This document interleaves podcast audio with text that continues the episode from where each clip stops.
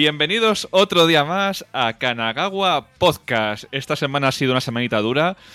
Y aquí tengo un par de invitados de lujo. Uno repite, el otro es debutante. Pero antes vamos a ver qué se cuenta el tío Carlos. Carlos, ¿qué tal la semana? Pues muy bien, tío, se me ha hecho corta, ¿sabes? no, no, no. Todo lo contrario, se me está haciendo súper, súper larga.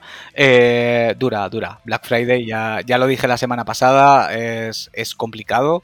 Eh, pero bien, bien, bien, con ganas, siempre con energía. Y además, cuando, cuando tú empiezas a presentar con esa voz de, de telediario Kanagawa Podcast, que algún día se creerán que estamos metiendo una cuña. No, no, no, es que nos falta meter cuña para decir a la gente que se, se suscriba y que nos dé like en las cosas.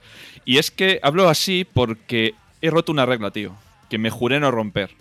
No, pues no tomar café a partir de las 8 de la noche, porque luego no duermo que, tío, que aún no has aprendido que eres como los gremlins. Hay ciertas cosas que a partir de cierta hora no se pueden.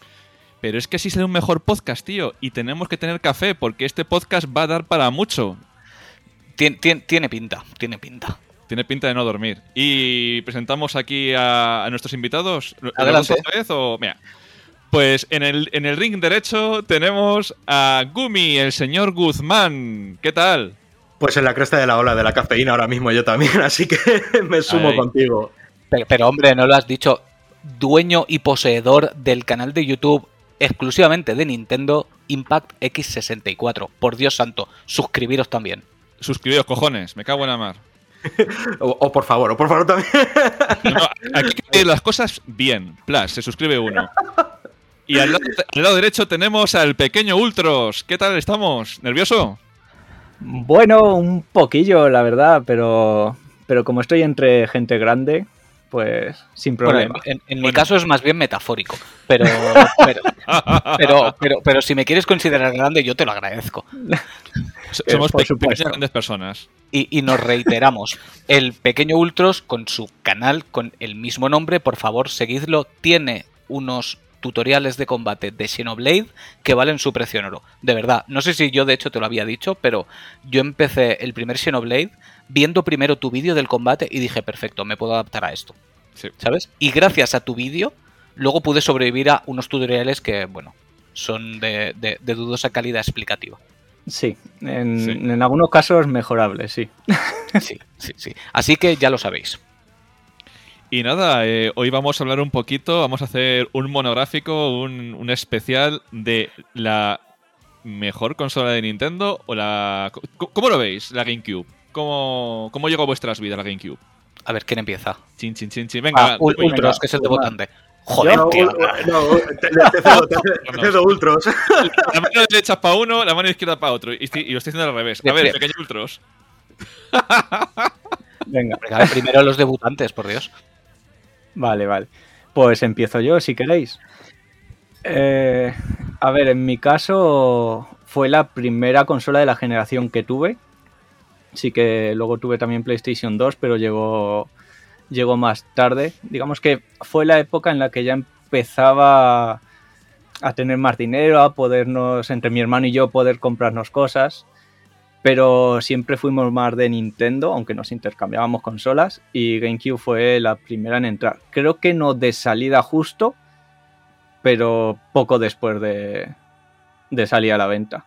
Y de hecho es una anécdota curiosa porque el primer juego, o sea, el juego con el que estrené GameCube fue el Sonic Adventure 2, que era la primera vez en la historia en la que un juego de Sonic salía en una consola de Nintendo. Ahora se ve tan normal, ¿sabes? Ahora sería lo raro que no saliera en Nintendo, pero en la época era, era una locura y más después de venir de Dreamcast. Entonces... Sí, sí, fue una, fue una paranoia, fue, ¿eh? fue una paranoia. Sobre todo para los que nos habíamos criado con la guerra Sega-Nintendo, de repente ver a, a, Sonic en una consola de Nintendo era... te rompía la cabeza. Era muy loco. Era durete, sí. ¿Y tú, Gumi? Pues a ver, mi GameCube llegó a mis manos también un poco de forma tardía. A mí, por lo que intuyo, eh, me llegó en una edad más temprana. Entonces, ¿qué ocurría? Que yo estaba en esta época del instituto, creo recordar que en segundo de la ESO, entonces no estaba en una edad que, que fuera pudiente, es decir, que me pudiera comprar yo cosas por mí mismo, pues no, no trabajaba. pero tampoco estaba en esa edad de papá, mamá, eh, mm, bastante que mi padre hizo el acuerdo conmigo de, bueno, si apruebas todas en junio, lo vamos viendo. Que encima ese junio, bueno, no sé qué, en qué época saldría, pero salió el pack con Super Mario Sunshine. Yo digo, ostras, digo, pa'lante. Pero bueno, eh, surgió ahí una serie de problemillas que al final no aprobé todas. Por, por bueno, por, por cosas de- del destino. Tiene su historia, pero eso sí que es para otro capítulo. Y bueno, me quedó una, me quedó Ciencias Naturales, se llamaba por entonces, y bueno, me quedé sin mi verano Sunshine. Entonces, hasta las, las navidades siguientes no llegó a mi posesión. Que encima ya venía. Fueron, fueron Navidades Sunshine, ¿no? Fueron navidades- No, no, no, no fueron navidades Sunshine. Ojo, que me vino el, el, el juego que regalaban del coleccionable este de, de The Legend of Zelda. Que venía con cua- cuando se rega- regalaban cosas, que venía con el de Legend of Zelda original. Sí, que ahora está muy, muy, muy buscado. Flipas. Eh, lo estuve viendo y dije, ostras, digo, pues esto me vino a mí de regalo. Claro, yo no fui ni siquiera de los que canjeó los puntos, me vino en la consola directamente. Toma ya. De hecho, ese, cuando yo hablo de que empecé en Majora's Mask, es por ese eh, juego. Claro, yo estaba mirando, digo, esto, digo, digo, digo, este juego de Zelda, claro, para mí Zelda entonces era Link. Digo, a ver de qué va. Claro, y yo vi que el único en castellano era Majora's Mask, y digo, bueno, digo, voy a jugar el que es en castellano y luego ya vamos viendo. Amor, desde entonces. De hecho, venía con una demo del Wind Waker que era limitada, creo que o a 20 minutos o a media hora, no recuerdo, y empezaba directamente en la primera mazmorra, pues le di tanta caña que la mazmorra me la pasaba. o sea, no, llega- no llegaba a jugar al boss porque no sé si se cortaba ahí justo o no, pero en modo speedrunner digo, yo tengo que llegar al final de esto y bueno, esa es mi anécdota con GameCube, de la llegada, luego ya llegaron tú, otras Edu? cositas. Pues yo día uno, full equip, con todos los juegos que podía. ¿Y sabéis por qué? Porque no era mía, era de mi vecino, que era Nintendo. Tiene que venirse un día aquí tu vecino, tío. Lo tenías explotadísimo. ya, ya no nos hablamos, pero bien. Se- no, no os habláis porque le robaste todas las consolas. No, no, es- otro, otro vecino dice que, que si me quedé con sus juegos de NES, digo, no joder, los juegos siempre les devuelvo. No, a ver, nos, entre- nos intercambiamos siempre la PlayStation que tenía yo y él me dejaba a mí las de Nintendo, la GameCube, la Nintendo 64 y tal. Y, se te- y tenía todo, es que tenía todo. Y claro, llegaba el día 1 y toma el, el Soul Calibur 2. Y claro, el Soul Calibur 2, dirás, ¿por qué? Si también le podías tú jugar en la PlayStation, porque venía con Link. Entonces, la mejor versión era la que venía con Link. Y, y ahí nació mi magia, porque claro, eh, los fines de semana tocaba cambio de consolas. Y al final jugábamos todos a todo. Es que lo de la guerra esta de consolas que hay ahora nunca lo ha habido. Siempre estaban los piques. Al final tú decías, pues es mejor la Play, pues es mejor la Nintendo. Oye, ¿no la cambiamos? Sí, venga, va. Real, además. de hecho, era súper, súper común intercambiar consolas con amigos. O sea, Sí. era, era lo más normal del mundo. Sí, sí, sí, sí. Y ahí, ahí nació mi, mi amor por la GameCube, que de hecho, eh, luego viendo lo poco que vendió, yo, yo nunca entendí por qué, porque es que era calidad tras calidad tras calidad. Pero bueno, eh, tú, Carlos, ¿cómo, cómo llegó a tu vida? Pues en mi caso fue relativamente sencillo. La tuve de salida, no el día exacto que salió, pero sí, yo creo que dentro del primer mes prácticamente seguro, porque ya lo tenía hablado con mi padre de tiempo, lo he dicho mil veces, mi padre es muy nintendero, ya teníamos por casa la, la Dreamcast y la, y la Play 2, pero estábamos en plan abusones. Y, y coló, coló. sé, sé que vendimos juegos, sé que vendimos juegos para que saliera más, más barata, pero, pero coló. Y la tuve con, con Luigi's Mansion, como yo creo que muchísima gente cuando la, la pillaba de salida.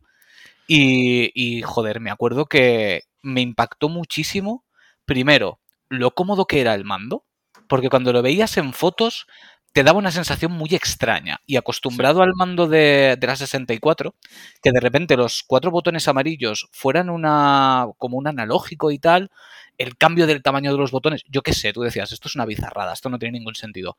Hostia, hasta que lo cogías. En el momento que lo tenías en las manos decías, esto es una maravilla. De hecho, para mí, hoy día sigue siendo de los mejores mandos. Es más, cuando salió Super Smash Bros. eh, ¿Cómo se llama el último? Ultimate, ¿no? Sí, Ultimate, sí. Sí. Sacaron un mando de GameCube. Porque la Sí. peña estaba fli- flipando con el Melee, si no me equivoco, creo que era el de GameCube. em, todos querían el mismo mando, ¿sabes? Para, para, seguir liándola. Y eso, y luego creo que un poco como a todos, los, los minidiscos me dejaron el culo también bastante roto. Sí. Porque claro, tú lo veías en fotos y lo mismo, dices, uy, qué chiquitines, hasta que lo sacas. ¿Sabes? Ha sido un poco como el efecto de, de los cartuchos de la Switch, cuando te la compras, que también dices, hostia, qué pequeño. Pues lo mismo, y, y, me acuerdo que me molaban un montón los discos. Pero... Y me, me, vais a permitir que lo diga. Este programa, claro, cuando lo estéis escuchando no sé el tiempo que habrá pasado, pero hoy justo ha salido un anuncio que hay gente que parece que ha descubierto ahora mismo que para sacar los discos de la GameCube había que apretar en el botoncito del centro en lugar de sacarlo por las bravas. Chicos, de verdad, cuando pone push es para que apretéis. ¿Sabes? No es, no es, tan difícil, o sea, no es de ninguna maravilla de la ciencia. Yo creo que lo hacíamos todos, vamos. Yo no he visto no. nunca a nadie sacar de cuajo un disco de la GameCube. Yo hacía palanca con una cuchara y, y ya saltaba para arriba y ya salía el, el, disco. Yo nunca me enteré de eso, ¿eh? Por, por, por, por, por ti, Nintendo hace, hace los, los, los, dibujitos estos de no se utilizan las consolas así. Bueno, en los, en los de Game Boy te ponía en, el, en, en la portada este lado para afuera. ¿Os acordáis? Sí, sí, sí, sí, sí. sí. Y tanto. O sea, Nintendo siempre ha sido una compañía que en sus manuales lo ha explicado todo muy, muy a las claras. Sí, bueno, sí, y de hecho, en el, en el propio juego, o sea, en la carcasa del juego, donde tiene guardado el CD, también te pone lo de push para sacar el CD. Cierto. Pues, eh, lo mismo. Esa, esa, esas buenas noticias. ¿Y cuál fue vuestro primer juego? Que he visto por ahí ya un Luigi's Mansion. Luigi's Mansion fue yo creo que el juego que puso a, a Luigi en, en, el punto de mira, porque siempre para mí era el eterno secundón, secundón pero cuando llegó Luigi's Mansion decías, oye, por, por fin es el protagonista. ¿Cómo, a, cómo... A, a, mí de hecho me flipó, o sea, a todo el mundo le resultó rarísimo que el primer juego fuera de Luigi en vez de Mario. Y yo creo que todos alucinamos, porque la verdad es que es un juegazo espectacular y ha envejecido súper bien. O sea, sí, tú sí, lo ves ahora y, y, ha envejecido de puta madre. Sí, sí, sí. De hecho, yo eh, tengo la saga completa porque salió un. Bueno, ¿fue Porto Remake en 3DS? Remake. Remake. Remake. Mm. Y es que es una maravilla jugar a los tres. Y, el concepto que tenía Luigi's Mansion de, de, los fantasmitas y de Luigi como héroe, pero, pero no mucho, porque era en la última película de, de Super Mario, en el tráiler, le veis como huye ahí por los, por los prados ahí demoníacos, que dices, esto es un guiño Luigi's Mansion. Sí, sí, obvio, obvio. Obvio. Buenísimo. De hecho, a partir de entonces siempre Luigi ya es temática de fantasmas normalmente. Si juegue en el juego que juegue de spin-off de Mario, siempre se va a meter algo de fantasmas, el Rey Boo y, y sí, Luigi, la, de alguna manera. La verdad es que es una lástima, porque Luigi está con eterna cara de frío, ya que ya se le va a quedar hasta el fin de los días. Pobrecico mío, ¿sabes? Que además yo creo que le, le, han hecho mucho favor esos juegos a Luigi, porque es un personaje que siempre ha estado, pues eso, pues de 100% secundario, y, y, ahora tiene una presencia potente, que la gente ya lo asocia enseguida. De hecho, creo que el de Switch se ha vendido bastante bien. Sí, sí. Sí, es sí. un juegazo, ¿eh? el, de, el 3, quien no lo haya probado, darle, porque sí. yo es verdad que probé el 2, de hecho probé el 2 después del 3, porque dice, bueno, venga, vamos a ver de qué, de qué va también. No me pareció, me parece el peor de los tres, porque es que, es que el, uno es una, el, el, es una maravilla, y la temática que hacen en el 3 con el hotel me parece volver un poco a los orígenes, lo cual me deja la duda de qué van a hacer en el 4. Pero bueno, eh, si hubiera, hipotético 4, digamos, ¿no? Pero está ahora, muy bien. Ahora. Sí. Claro, y yo, y yo recuerdo que jugué Luigi's Mansion en un ciber. Hostia. Hostia, ¿eh? Que yo al ciber iba ahí a jugar al counter. eh, pero sí, había eh, en uno de mi barrio trajeron dos GameCube y me acuerdo que pues, le pagué al chico el tiempo que iba a estar y demás. Llegué hasta el primer boss, porque recuerdo bien que había cuatro, cuatro salas, creo que eran.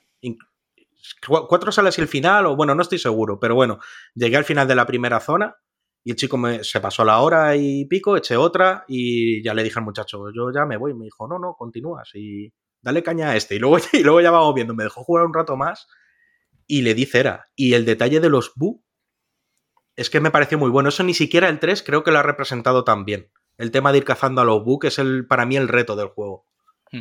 Sí. Estoy de acuerdo. Y me vais a permitir, quiero abrir ya el primer melón, que tiene nombre propio y ya lo habéis nombrado Super Mario Sunshine, ¿vale? Es un Mario que siempre se ha considerado como el más flojo de la línea principal. Yo ya os adelanto, a mí me flipa, yo me lo pasé súper bien con Mario Sunshine. Sí que puede que no esté a un nivel de Mario 64, ¿vale? Pero yo lo considero un juegazo. ¿Vosotros cómo lo vivisteis el, Mario Sunshine? Uf, pues a mí me gustó, la verdad. Es lo que dices tú, de venir del Mario 64. mm, Me gustaba más el 64, pero en ningún momento eh, perdí la diversión con ese Mario. Lo vi como una entrega más. Como siempre al final todo cambia, pues dije, pues bueno, pues estas son las normas de este Mario. A mí me gustó bastante, ¿eh? De hecho, daba uso chulo de, del LR, del agua, que según iba apretando salía más menos, eso fue un puntazo. Y, y, a ver, es un juegazo, lo que pasa es que la gente confunde ser quizá el peor Mario 3D o el que menos le gusta a la gente con ser malo, y no necesariamente. Ya, pero ya sabemos que en cuanto uno dice, no, este es el más flojo, enseguida, no, es que es una mierda. No. ¿Sabes? Claro, mucha gente de esta probablemente dirá eso sin haber nacido, a lo mejor casi en la época, por menos de nada, sin haberlo jugado. Sí, el, sí, problema sí, que sí, tiene, sí. el problema que tiene Mario, Mario Sunshine son únicamente dos. El primero es eh, propio del juego en la época que salió, que a mí, por ejemplo, el tema de las monedas azules. eh, voy a dar ya eh, datos muy concretos de Cala de Sole, creo que se llamaba el mundo ese, que había que buscar las monedas azules entre las paredes y demás, eso era un Sí. infierno. Sí. Porque era, era demasiado. De hecho, cuando volví a jugar el título en el remake que sacaron este del 3D All Stars, las volví a pasar putas otra vez para recogerlas. o sea, lo, lo digo, pero es en plan de que yo todos los juegos que me paso así alguna vez y luego otras los rejuego, más o menos sabes ir. No hasta el punto a lo mejor de acordarte exactamente de todos, pero no al nivel de pasar las putas. Es decir, hostia. Y el segundo problema que tuvo es a largo plazo, que claro, es que es un problemón ser el Mario que le ha tocado nacer entre 64 y Galaxy. Que eso es un problema, claro, a la larga. O sea, es el Final Fantasy VIII, ¿no? Me lo estaba pensando. Te lo juro que lo estaba pensando. Digo, es el Final Fantasy VIII de los Super Marios, tío. Qué y buena. encima hasta, hasta Switch ahora mismo no había recibido ningún tipo de port, ni descarga, ni nada. O sea, eso no, pues tampoco hace que mucha gente no lo pueda probar. Cierto es, cierto es. De hecho, en general, a GameCube parece que Nintendo como que tampoco le ha dado mucho bombo. No, de hecho, hay muchas sagas que se han frenado en, en la propia GameCube. Y, y ahí se han quedado. Sí. Y es, un- es una lástima. Es una lástima. Guzmán está portando la mítica GameCube en sus manos para darnos envidia a todos. Es que acabo de recordar, digo, si es que la tengo aquí puesta al lado de la Wii U porque le- la sigo jugando a día de hoy. Luego Además ya también diré por qué, por- pero por motivos de estos como el Mario Sunshine, lo sigo haciendo. Además tienes la moradita igual que yo. Yo creo que la mayoría tenemos la moradita, ¿no? Yo Mm. también, sí. Había otros colores, porque yo siempre vi la morada. sí, ¿eh? sí, se- de base estaban la morada y la negra. Sí. Y Y luego plateada, existía, luego existía ¿no? una plateada, Ay, que esa creo que era la de Resident Evil 4, Sí. si no me equivoco. ¿y una amarilla puede ser? Una naranja. hay O- ah, sí. de de sí. Mario Kart puede ser o, De Metroid, o creo. Metroid, sí. No lo sé, hay, hay varios colores, pero vamos, las que se vendían de base eran negro y morado. Ya decía yo, es que nunca, nunca vi ninguna, porque claro, como siempre las veías en casas de amiguitos, pues tampoco todo el mundo tenía la morada. Además, parece que a Nintendo le gusta mucho el morado, porque hizo lo mismo con Game Boy Color y con Game Boy Advance. Sí. Exactamente. De base venían moradas también. Nintendo, el logo del programa es morado, ya lo sabes. No, a, mí, a mí- a mí me parece estupendo, es morado por algo, ¿sabes? Mi color favorito. Cuantas más cosas moradas, mejor. Ahí estamos. Por cierto, a ver, eh, hay un juego que no es exclusivo. de- bueno, sí, sí que fue exclusivo, ¿qué cojones? Sí. ¿Cómo fue llegar a ver el mejor remake para mí de la historia? Mira, todos, todos Apa. os reís. Vamos fuerte ya, ¿eh? Vamos a Sí, sacar. sí, sí, sí, sí, las. Yo, cuando me dejó mi vecino el fin de semana el Resident Evil Remake, me hice el remolón y no se lo devolví casi hasta el viernes de la siguiente porque dije que no, no- que no podía. Porque fue ver eso en la, Game- eh, en la GameCube y me quedé acojonado diciendo cómo han hecho esto con un juego que se veía de esta forma y ahora eh, modelos, fondos. Increíble. ¿Cómo, ¿Cómo fue coger ese juego por primera vez? Yo Muy os loco. digo que a mí, a mí me, me- es, es que me volvió loco. De hecho, yo lo tengo y alguna vez me lo he puesto porque me ha apetecido. Y eso, eso que piensas, dices, joder, tampoco se veía tan bien. No cojones. Te lo pones ahora y se Sí, sí. sigue viendo espectacular. O sea, ni siquiera te tienes que ir a las versiones que han sacado ahora para consolas actuales, que, que lo han dejado un poquito más limpito y tal. No, no, no, no. La propia versión de GameCube ya se ve que es una locura. O sea, yo creo que sigo manteniendo que si no es el mejor port que se ha hecho, desde luego está en el top 3 de lejos. O sea, de ahí no puede bajar. ¿Y vosotros, chicos? considero el mejor remake. O sea, que se ha hecho nunca. Es que es una, es una locura. Los, los que sacan ahora en PlayStation, Xbox, no deja de ser un filtro HD lo que le han metido. Pero es que le quitas ese filtro HD y eso lo movía GameCube. Es que, es que te quedas loquísimo. Loquísimo. No, Sí, fue sí, sí. solo, no fue solo gráficamente, que evidentemente, además, el cambio de Play 1, el primer Resident a eso, es Ole loco. Pero todo lo que metieron, metieron historia interesante sin recortar nada del original, metieron mecánicas como lo del cuchillo para defenderte. E- Es que fue muy loco. Me- Fue muy mecánicas que luego se han ido quedando en la saga. Exacto. Igual que luego salió el cero, que, que, bueno, quizá bajó un poquito el listón en tema de historia, pero, pero como jugabilidad y como potencia gráfica era una bestia. Igual que Resident Evil 4, que fue completamente exclusivo, hasta que dejó de ser completamente exclusivo. Os, os estoy dando cuenta que Capcom siempre, de- siempre hace la misma. Saca un juego, por ejemplo, como el Resident Evil Remake, y después, con eso que ha aprendido, saca otro con las mismas bases, que también es lo que hizo con el 2, con el remake del 2. Sacó el 3 con lo que ha aprendido en el, en el anterior juego. Y el 4, yo me acuerdo que yo lo jugué en, en la GameCube y luego me lo compré para Play, que tengo para Play. Joder, vaya cambio, ¿eh? De los gráficos que tenía en la GameCube y en la Play. ¿eh? Sí, sí, cambiaba la cosa. Y eso que ahora lo Sí. tienes hasta en tostadoras. Porque Sí, sí. Lo, han sacado para todo y ahora encima El exclusivo. el remake. Sí, sí, el exclusivo. Creo que estuvo un año solo de exclusivo, ¿no? Una cosa así. Sí, sí. Suele Hubo- ser eso. ¿Con el, con el Monster Hunter no ha pasado lo mismo? O eh, estoy un poquito fuera de onda de esa franquicia, pero no ha pasado ahora eh, igual. Sin- sinceramente no lo sé, porque yo igual, yo con la saga Monster Hunter no estoy metido en eso porque tiene pinta de ser droga y no me apetece más todavía. Sí, sí. Lo es, lo es.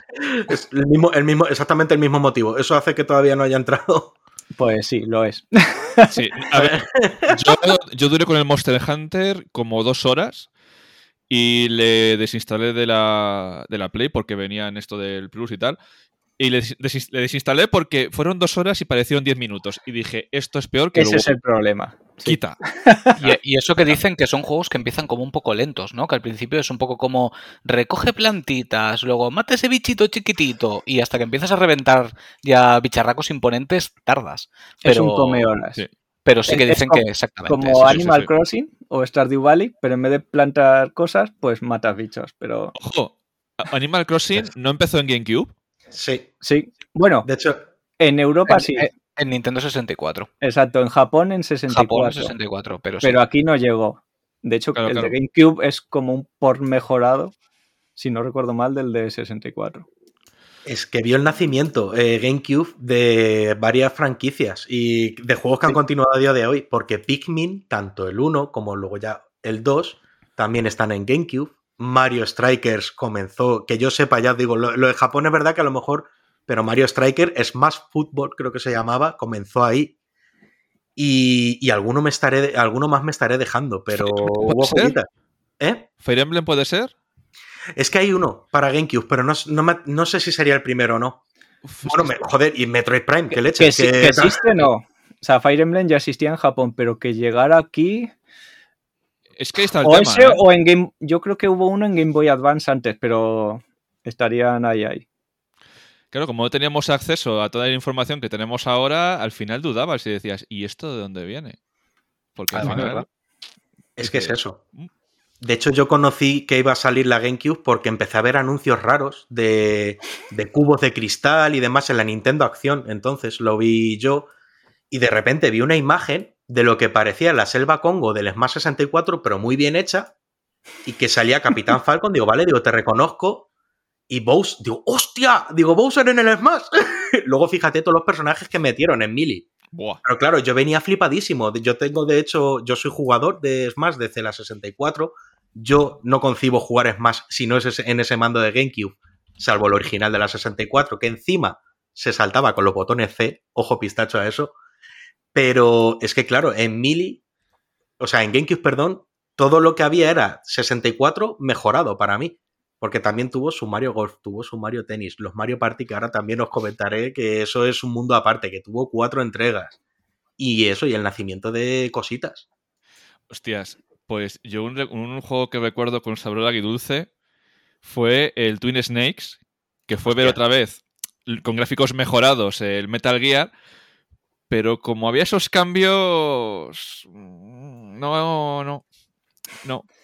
Al final, mi vecino y yo acabamos jugando al primero que al Twin Snake. No sé por qué. No, algo, algo pasó ahí con nosotros. ¿Vosotros le jugasteis? Yo no, tío. Nunca me yo nunca me atreví a, a, jugarlo y es como una cuenta pendiente que tengo conmigo mismo. Lo que pasa es que, claro, encuentro un Twin Snakes ahora a un precio mínimamente razonable. Ya es otro tema. Ahora llamada por codec de Kojiman cuando lo oiga, en plan de Carlos, te lo he encontrado. pues no, no, va, no, va, no, va, muy alejado de la realidad, ¿eh?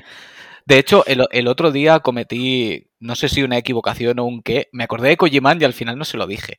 Vi en Black Friday el Metal Gear Survive a 3 euros y dije, mira, solo por los loles lo voy a comprar, tío. Por tenerlo en la estantería y tener todos los Metal Gear. No lo voy ni a abrir porque, porque solo la, la idea me repugna. Pero como valía 3 euros, digo, así los tengo todos. Bueno, vamos a poner en contexto que Koyeman es nuestro amigo y colega que lleva el podcast El legado de los filósofos. Correcto. Bueno, ahora creo que se llama exactamente Podcast El legado. Creo, podcast que, el legado. creo que lo ha recortado un poquito más. Pero, pero sí, un crack. Ahí estamos. A ver, jueguitos, jueguitos, sacame jueguitos. Bueno, yo tengo que decir que lo hemos pasado muy por alto, pero Gumi ha hablado de Pikmin y yo es una saga que me flipa y, y, a la que yo creo que nunca se le ha hecho el, el, caso que se merece, porque es adictiva hasta el infinito. Para la gente que no lo conozca, ¿de qué, de qué va? Pues Pikmin yo lo describiría, bueno, claro, es que igual así me, me, entienden solo los mayores, pero vamos, a nosotros gente de 20 años no nos escucha, eh, como los Lemmings, para que nos entendamos. Son, eh, pues eso, mini muñequitos, que son los Pikmin, que son como florecitas, y cada uno son de un color.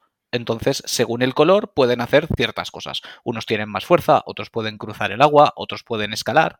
Y pues tienen que, tienen que ayudar al profesor Olimar a reparar su nave, que él es un científico que ha caído en un planeta y la nave se le escacharra. A ver, Guzmán, que estabas por ahí con la mano levantada. Es que le he dado la mano sin querer porque me iba a mutear, porque iba a. Pero mirad, ahora, ahora, que ha dicho lo del Capitán Olimar, sí que os comento una cosita de estas curiosas. Eh, ¿Os acordáis del nombre en clave que tuvo la GameCube antes de Dolphin. salir? Dolphin. Dolphin. Fíjate que luego quedaron vestigios de esas cosas que la isla de Mario Sunshine que hablábamos antes es la isla Delfino. Correcto. Y la, y la nave del Capitán Olimar es la Dolphin. Igual que el emulador para jugar en el ordenador es el Dolphin, correcto. Sí, sí. Cierto, cierto, cierto. Pues eh, esto del, del, Mario 128, no sé qué, de, qué tendrá de verdad o, de, o, tendrá de mentira, porque supuestamente se vio una demográfica de lo que podía hacer la GameCube en un vídeo que seguro que tenéis todos en la cabeza, que salían un huevo de Marios y por lo visto solo mm. se aprovechó para el Pikmin. Y fíjate, también quedó vestigio de eso, que de los eventos que había en Super Smash Bros. Melee, que era pues el apartado este que eran como de misiones y demás, que además me gustaba muchísimo, no sé por qué luego se lo han terminado medio cargando, eh, había una que se llamaba eh, Mario 128, mm. en honor a eso, y consistía en derrotar a 128 mini Marios. A mí es, esas pijadas me vuelven loco, tío. Sí. A, a, a, ver, averiguar esos detallitos me, me, me, encanta, me encanta. Y tú que eres una fuente enorme de detalles nintenderos, tú los vas soltando. Yo voy soltando cositas, yo exactamente, yo, voy, yo le voy tachando a cositas que tengo por aquí, por lo que tengo muy mala memoria, eso sí. Y, y ahora me vais a permitir que hable de, de, de, uno de mis bebés de Nintendo, que he hecho muchísimo de menos esa saga, ojalá la recuperen. Yo creo que casi puedo sentir en vuestras caras que sabéis de qué voy a hablar. Eh, F0. Sí. F0 GX en este caso. Ay. Eh, a mí que nadie me cuente historias de sentir velocidad en juegos de carreras. F0GX era velocidad. Eso ni Wipeout ni la madre que lo, lo, siento mucho. Yo soy muy de F0. Me flipaba en la Super Nintendo, me flipó el de Nintendo 64 y el de GameCube era la hostia. Pero la hostia, me encantó. Siem- siempre que sale algún Nintendo Direct, alguien le mete en las quinielas a ver si, si suena, pero nu- nunca vuelve, ¿eh? Sí. Mira Que cómo se digamos ríe. que las ventas no fueron muy buenas. De hecho, claro. haz- hazte con una hora, ¿eh? Que Ya, ya, no, no, no, imp- imposible. Imposible. imposible. No, pero sí que es verdad que Nintendo para ese tipo de cosas, ahí, ahí está en la clave Ultros. Porque otras compañías, aunque un juego no tenga ventas, véase Silent Hill, porque todo el mundo, eh, mm, tremendas pajas le hacen ahora a Silent Hill cuando siempre se han vendido un carajo. O sea, se han vendido súper poco. Pero han sabido ver que pues nuevas generaciones eh, lo quieren y el empuje general lo, lo trae. Pero a Nintendo da igual lo que les empujes. Que si ellos dicen, no, no, no, no, no me sale de mis huevos nintenderos sacar un F0 y no te lo sacan. Sí, y sí. bueno, y decimos F0 como podemos poner más ejemplos de que se les reclama a Nintendo como fans y que no, que no, que no, que no me apetece. Ya es decir F0 y enseguida alguien te dice Golden Sun y es en plan de lo Por ejemplo, sí, sí, sí, sí, sí. Sí, sí, sí, sí. Otro igual, sí. Que... O, o Kid Icarus, que también se está nombrando ahora por ahí que, que pueda aparecer. Y digo, pero vamos a ver, hijos míos, ¿habéis nacido? Pregunto. Es que al final se nombran las cosas que no crees que van a salir para quedar de entendido, porque por ejemplo de Silent Hill todo el mundo hacía la, la coña, Silent Hill, Silent Hill, cuando dijeron, venga, lo hemos hecho, todo el mundo callado. ¿Y ahora qué hacemos? Pues jugarlo. Sí. Sí, sí, eh, exactamente. Deberíais. Sí, sí, sí. De hecho, yo el otro día puse un meme de Silent Hill 2 y tal y como lo puse, me escribió Edu y me dijo, tío, tío, bórralo, bórralo, Sí, sí, que por seguro Dios. que alguien te dice que es spoiler. Y digo, vamos a ver, que estamos hablando de un juego hace 20 años. Pero Sí, aún sí, así sí, lo sí, quité sí. porque dije, es que es verdad, aún vendrá alguien y me dirá, estás spoileando un juego. De- Vamos a ver, quiero decir, que sea un juego que tenga relativo poco tiempo, obviamente no vas a poner algo que lo spoilee, pero un juego que tiene 20 años, asumes que quien lo ha querido jugar ya lo ha podido jugar. Sí, os ha podido ver el vídeo por YouTube. Sí. Es que luego es- el tema es muy sensible. Lo hablaba con Ultros el otro día. El tema de ciertos personajes. Bueno, cuéntalo tú si quieres, Ultros, porque es que es eso, la piel fina, a veces A ver, chicha. Cuéntanos, Ultros. No, a ver, es el tema este del, del spoiler un poco, que me acaba de venir ahora a la mente. Eh, Smash Bros. también es una fuente de spoilers inagotable. O sea, Es- es verdad. eh, me, me acaba de venir ahora a la mente y, uff, si no quieres spoilearte, ten cuidado con Smash Bros. Sí. Sí, sí, sí, sí. Pero Por sí, Por cierto, chicos, yo eh, tenía un colega de clase que siempre me daba por saco con un juego que, obviamente, como no era mi, mi consola, eh, no lo puede tener. ¿Os suena Baiten Kaitos? Baten Kaitos. Baten Kaitos, por hombre, Dios. O sea, Hombre, Nunca de, jugué- ¿De qué iba ese juego? ese es mi terreno. Da- Ultros, eh, da- explícate. dale, Ultros, pero Baten Kaitos. Es, esto sí que es un juego de entendidos. ¿Sabes? De- Esto sí que es ya canela en rama de la profunda. Sí, sí, de la, de la que tienes que estar ahí metido. Sí, sí, sí. sí. Básicamente es el primer juego de Monolith Soft, eh, los desarrolladores de Xenoblade, para una consola de Nintendo, cuando todavía era propiedad de Namco.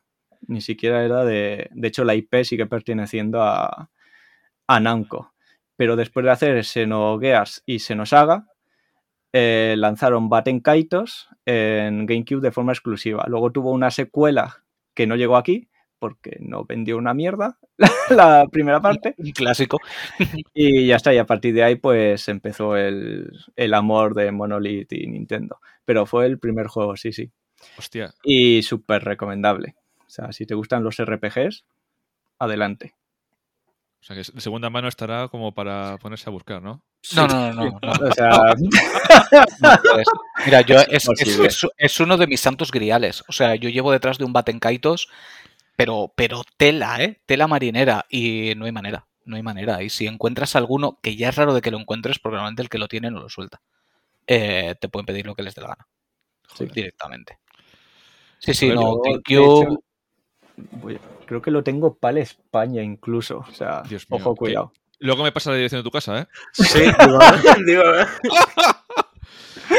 No, eso, eso es para tenerlo y no, y no soltarlo. Bueno, pues como cualquiera que tiene uno. Quiero decir, tú te deshaces de eso si, si te vas a quedar en la calle. ¿Sabes? Si no, no, no, no tiene ningún sentido, ¿sabes? O que llegue alguien, te mate y tu madre pues lo done a una tienda.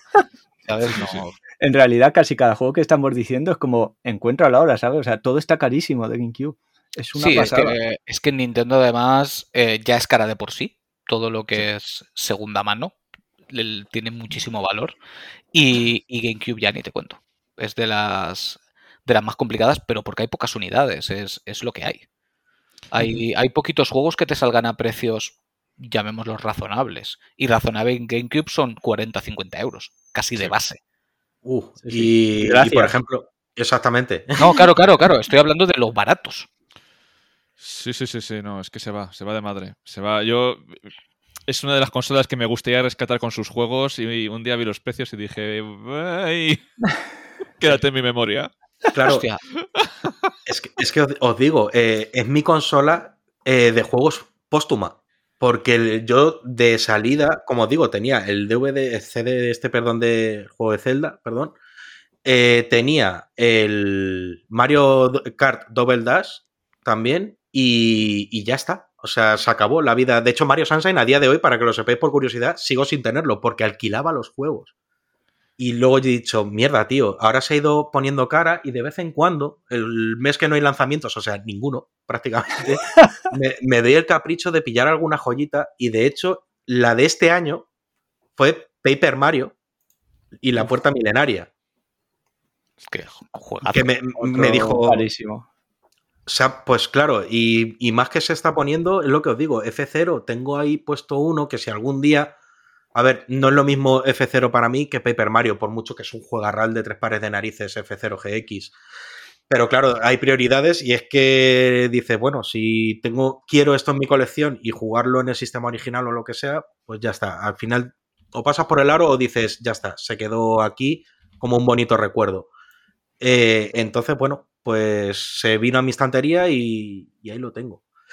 F0, lo que digo, lo tienes ahí en el horizonte, pero es que son 100 pavazos ahora mismo, o 70 o 80 por un player choice, que dices, hostia, es que se quedan ahí. Lo, lo ves con mucha pena y dices, bueno, lo alquilé y lo jugué en su día. Mira, otro ejemplo es el Wario World. Que Hostia, le tuve- bueno. Y, y me, le, me le pasé de alquiler y dije, claro, ya para qué lo, lo iba a pedir o lo iba a comprar. Y ahora eso ya es desorbitado también. Ese Pues- juego no lo voy a volver a tener en mis manos en la vida. Pues hablando de desorbitados, otro de mis santos griales que me ha venido ahora a la cabeza, digo, ¿cómo no lo puedo tener apuntado? Eternal Darkness. Hostias. Hostias. Es- Este ya es también para, para los que le gustan la canilla en rama. Lo, lo que me hizo sentir ese juego en su momento era la- la bomba. O sea, el, el jugar a romper la cuarta pared en este juego era, era inhumano.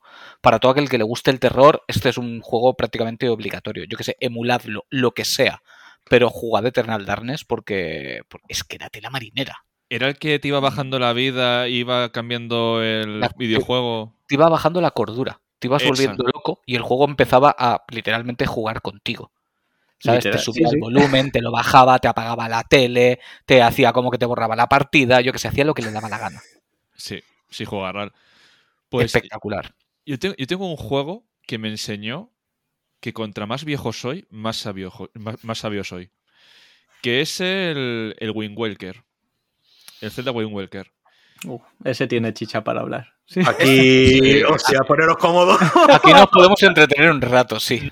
Llegó y lo primero que pensé, joder, ¿por qué me han puesto estilo cartoon?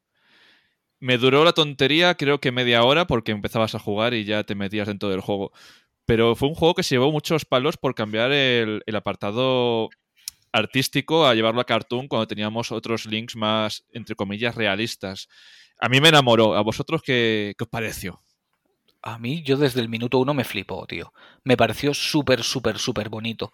Sí que es verdad que me. como que te descuadra, ¿sabes? Porque ya te has acostumbrado a algo todo lo realista que se podía en el momento. Y, y te impactaba un poco y decías, no entiendo por qué han tirado por aquí. Hasta que te ponías a jugar. En el momento que te ponías a jugar decías, es que es perfecto, es espectacular. Hasta, la tontería de el, el humillo, ¿sabes? Al andar con los pasitos que salía así. Es que era, pre- era precioso todo, tío. Era todo súper bonito. Y, y consiguieron que Ganon fuera chulo imponente. O sea, hicieron un diseño de Ganon para mí de los mejores que hay. Eh, Zelda también es espectacular en ese juego, de- en, modo Tetra y en modo Zelda. Eh, pero sí que es verdad que, mm, a pesar de que hoy en día ya se considera un, un icono y nadie es capaz de toserle a Wind Waker por, por motivos evidentes, sí que en el momento, aunque triunfó bastante, seguía todavía el run run que ya vino después del, del Zelda realista, el Zelda que, que quería la gente. Y, y a mí me daba pena, pero, pero bueno, aún así Nintendo siguió estirando el, Sí, sí, sí. el Toon Link con el, el Spirit Tracks y, o sea, Y el el- otro... El, fan- el Phantom. Exacto, y el. Phantom Hourglass, correcto. Que, que lo estuve, de hecho. Mm. Y no sé, a mí me gustó un montón ese juego. Me pareció chulísimo. De hecho, la caja es dorada, súper bonita, con los discos dorados y, y es una maravilla también para tener en la estantería. Es precioso. Sí. Yo fíjate, como acababa de llegar a The Legend of Zelda, fui súper imparcial, porque me parecía... me- no, no, no es verdad, es que me parecía todo bien. Digo, pues ya está, digo, este es el rollo de este título. Entonces reconozco que soy el primero que se puso de pie cuando vi el tráiler de Twilight Princess. También os lo digo porque dije, digo, Dios, chaval, porque me, quedó me dejó Sí, sí. flipadísimo el tráiler. Pero en cambio ahora creo que el rollo que han conseguido alcanzar creo que es el que le pega a la franquicia. Entonces digo, mira, digo, todo ha tenido su parte buena entre el tono, el tono cartoon y el ultra realista porque no le terminaba como de pegar del todo. Entonces yo creo que ahora ese término medio Sí. eh, le, va, le va perfecto. Yo es que ya lo dejaría prácticamente así, más o menos, viendo luego lo que van cambiando los canon y demás, pero vaya, en este punto ahora me parece buenísimo. Y Claro, gracias es, también a que, es que de base el diseño de, pongamos, de Link y Zelda, por poner los dos, los dos más icónicos, demasiado realista tampoco le acaba de pegar del todo. Ya No. los propios diseños de por sí ya tienen un toque eh, fantasioso, ¿no? Mágico. No me imagino adaptando a un Link eh, rollo, ¿qué te diría yo? Legolas, ¿sabes? Esto- No, no le pega. No No, estabas- ¿No, no- no estabas pensando en esas, en esas imágenes que han salido por la internet con actores reales, en plan hiperrealistas, que es que era para pegarse un tiro en los No, cojones? no, lo que he visto es Tom Holland con peluca y orejas de punta, tío. Digo, digo, no, por favor, ¿sabes? No es, no es, no es bastante con Nathan, ¿sabes? También con, con Link, no me jodas. Eh, no, no, no, no. No, de hecho, de, de Zelda no van a hacer nunca una película de acción real. No, no va a suceder. No. Oye, Nintendo no creo que vaya por ahí. lo- lo pueden llamar The Legend of Ruka, Tom Holland con peluca, ya está. Uy, uy, uy, el chiste. Eh, Fijaros, a mí sabéis lo que me pegaría para una serie o película de The Legend of Zelda. El, no sé si visteis el tráiler de. Ay, ¿cómo se llamaba? La muchacha esta de Keith Icarus. Ah, Palutena. sí, el tráiler de presentación del Smash, que hicieron como una presentación rollo anime. Estaba bru- está brutal, está brutal. Si no la habéis visto. De hecho, salía Link. en- Es que, claro, exactamente. Lucha Pete contra, contra Link. Le da un golpe a la mesa y todo de la emoción. Pero sí, y, y- y es buenísimo el estilo que tienen ahí. A mí me flipó mucho y creo que si hicieran una serie es lo que más le pegaría. Ah, sí, sí, sí, sí. Ahora que le veo por aquí, sí, sí, sí, sí, cojonudo, sí. Sí, sí que le puede ir, sí. O, o un rollo como están haciendo ahora con la película de Super Mario, ¿sabes? Una animación 3D así cuidadita. ¿Sabes? También puede tener su aquel. Pero, pero bueno, la, la chicha, Wind Waker. p- Juega RAL. A- asumo que lo hemos jugado los cuatro. Sí, sí, sí, sí, vamos. Y esperando remake para poder tenerle yo en...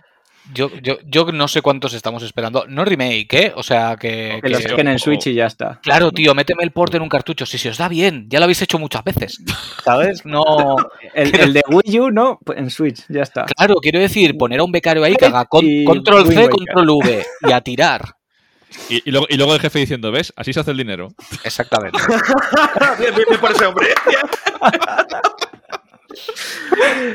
Eh, yo es que, Pero claro, recibió. No, iba a decir que recibió muchos palos en la época. Yo lo viví, el tema del anuncio. Sí, sí, sí. Y, sí. y bueno, no existía Twitter, menos mal. Menos mal, joder. Pero es que además se vino de la demo. La De demo hecho, que yo creo que del- se les ocurrió que existiera Twitter a raíz de ese momento. O sea, alguien dijo esto lo tengo que contar y que me lo escuche todo el mundo. esto lo tiene que saber la gente, vamos. En la No, demo esta del Mario 128 es cuando presentaron también demo técnica y ahí salía Link y Ganon luchando. Y claro, la gente se esperaba algo así. Sí. Y llega, creo que fue en un Space World, igual me atrevo hasta del 2000, no, ni lo he mirado. Puede ser, puede y ser. muestran el tráiler del nuevo Zelda. Claro, lo ves así, Link con los ojos gigantes, cartoon, los cerdos ahí con una cabeza gigante. Y la gente se quedó en plan, ¿qué ha pasado? Venga, ¿y el y- otro, y- el otro dónde? Y luego cuando... No, no, ¿vosotros creéis que las movidas son cíclicas? Porque hubo esta misma movida con el Final Fantasy VII, con la demo técnica en, Play- en PlayStation 3. Sí, sí, sí, la misma mierda. sí. Sí, sí, sí.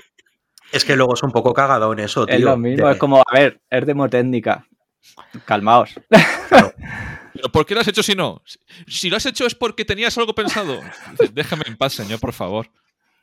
Y luego ya cuando se pudo probar el juego, el, el Wind Waker, pues ya la propia Nintendo salió a decir que había recibido muchas críticas, de hecho creo que especialmente de Europa, que es raro, y, y que cuando probaron el juego fue un giro de decir, hostia, es que está chulo, y es como, claro, espérate a probarlo, es que es obvio. Y encima Wind Waker que tiene, como habéis dicho, el humillo ese al andar, la expresividad de los ojos, o sea, cualquier cosa se representaba.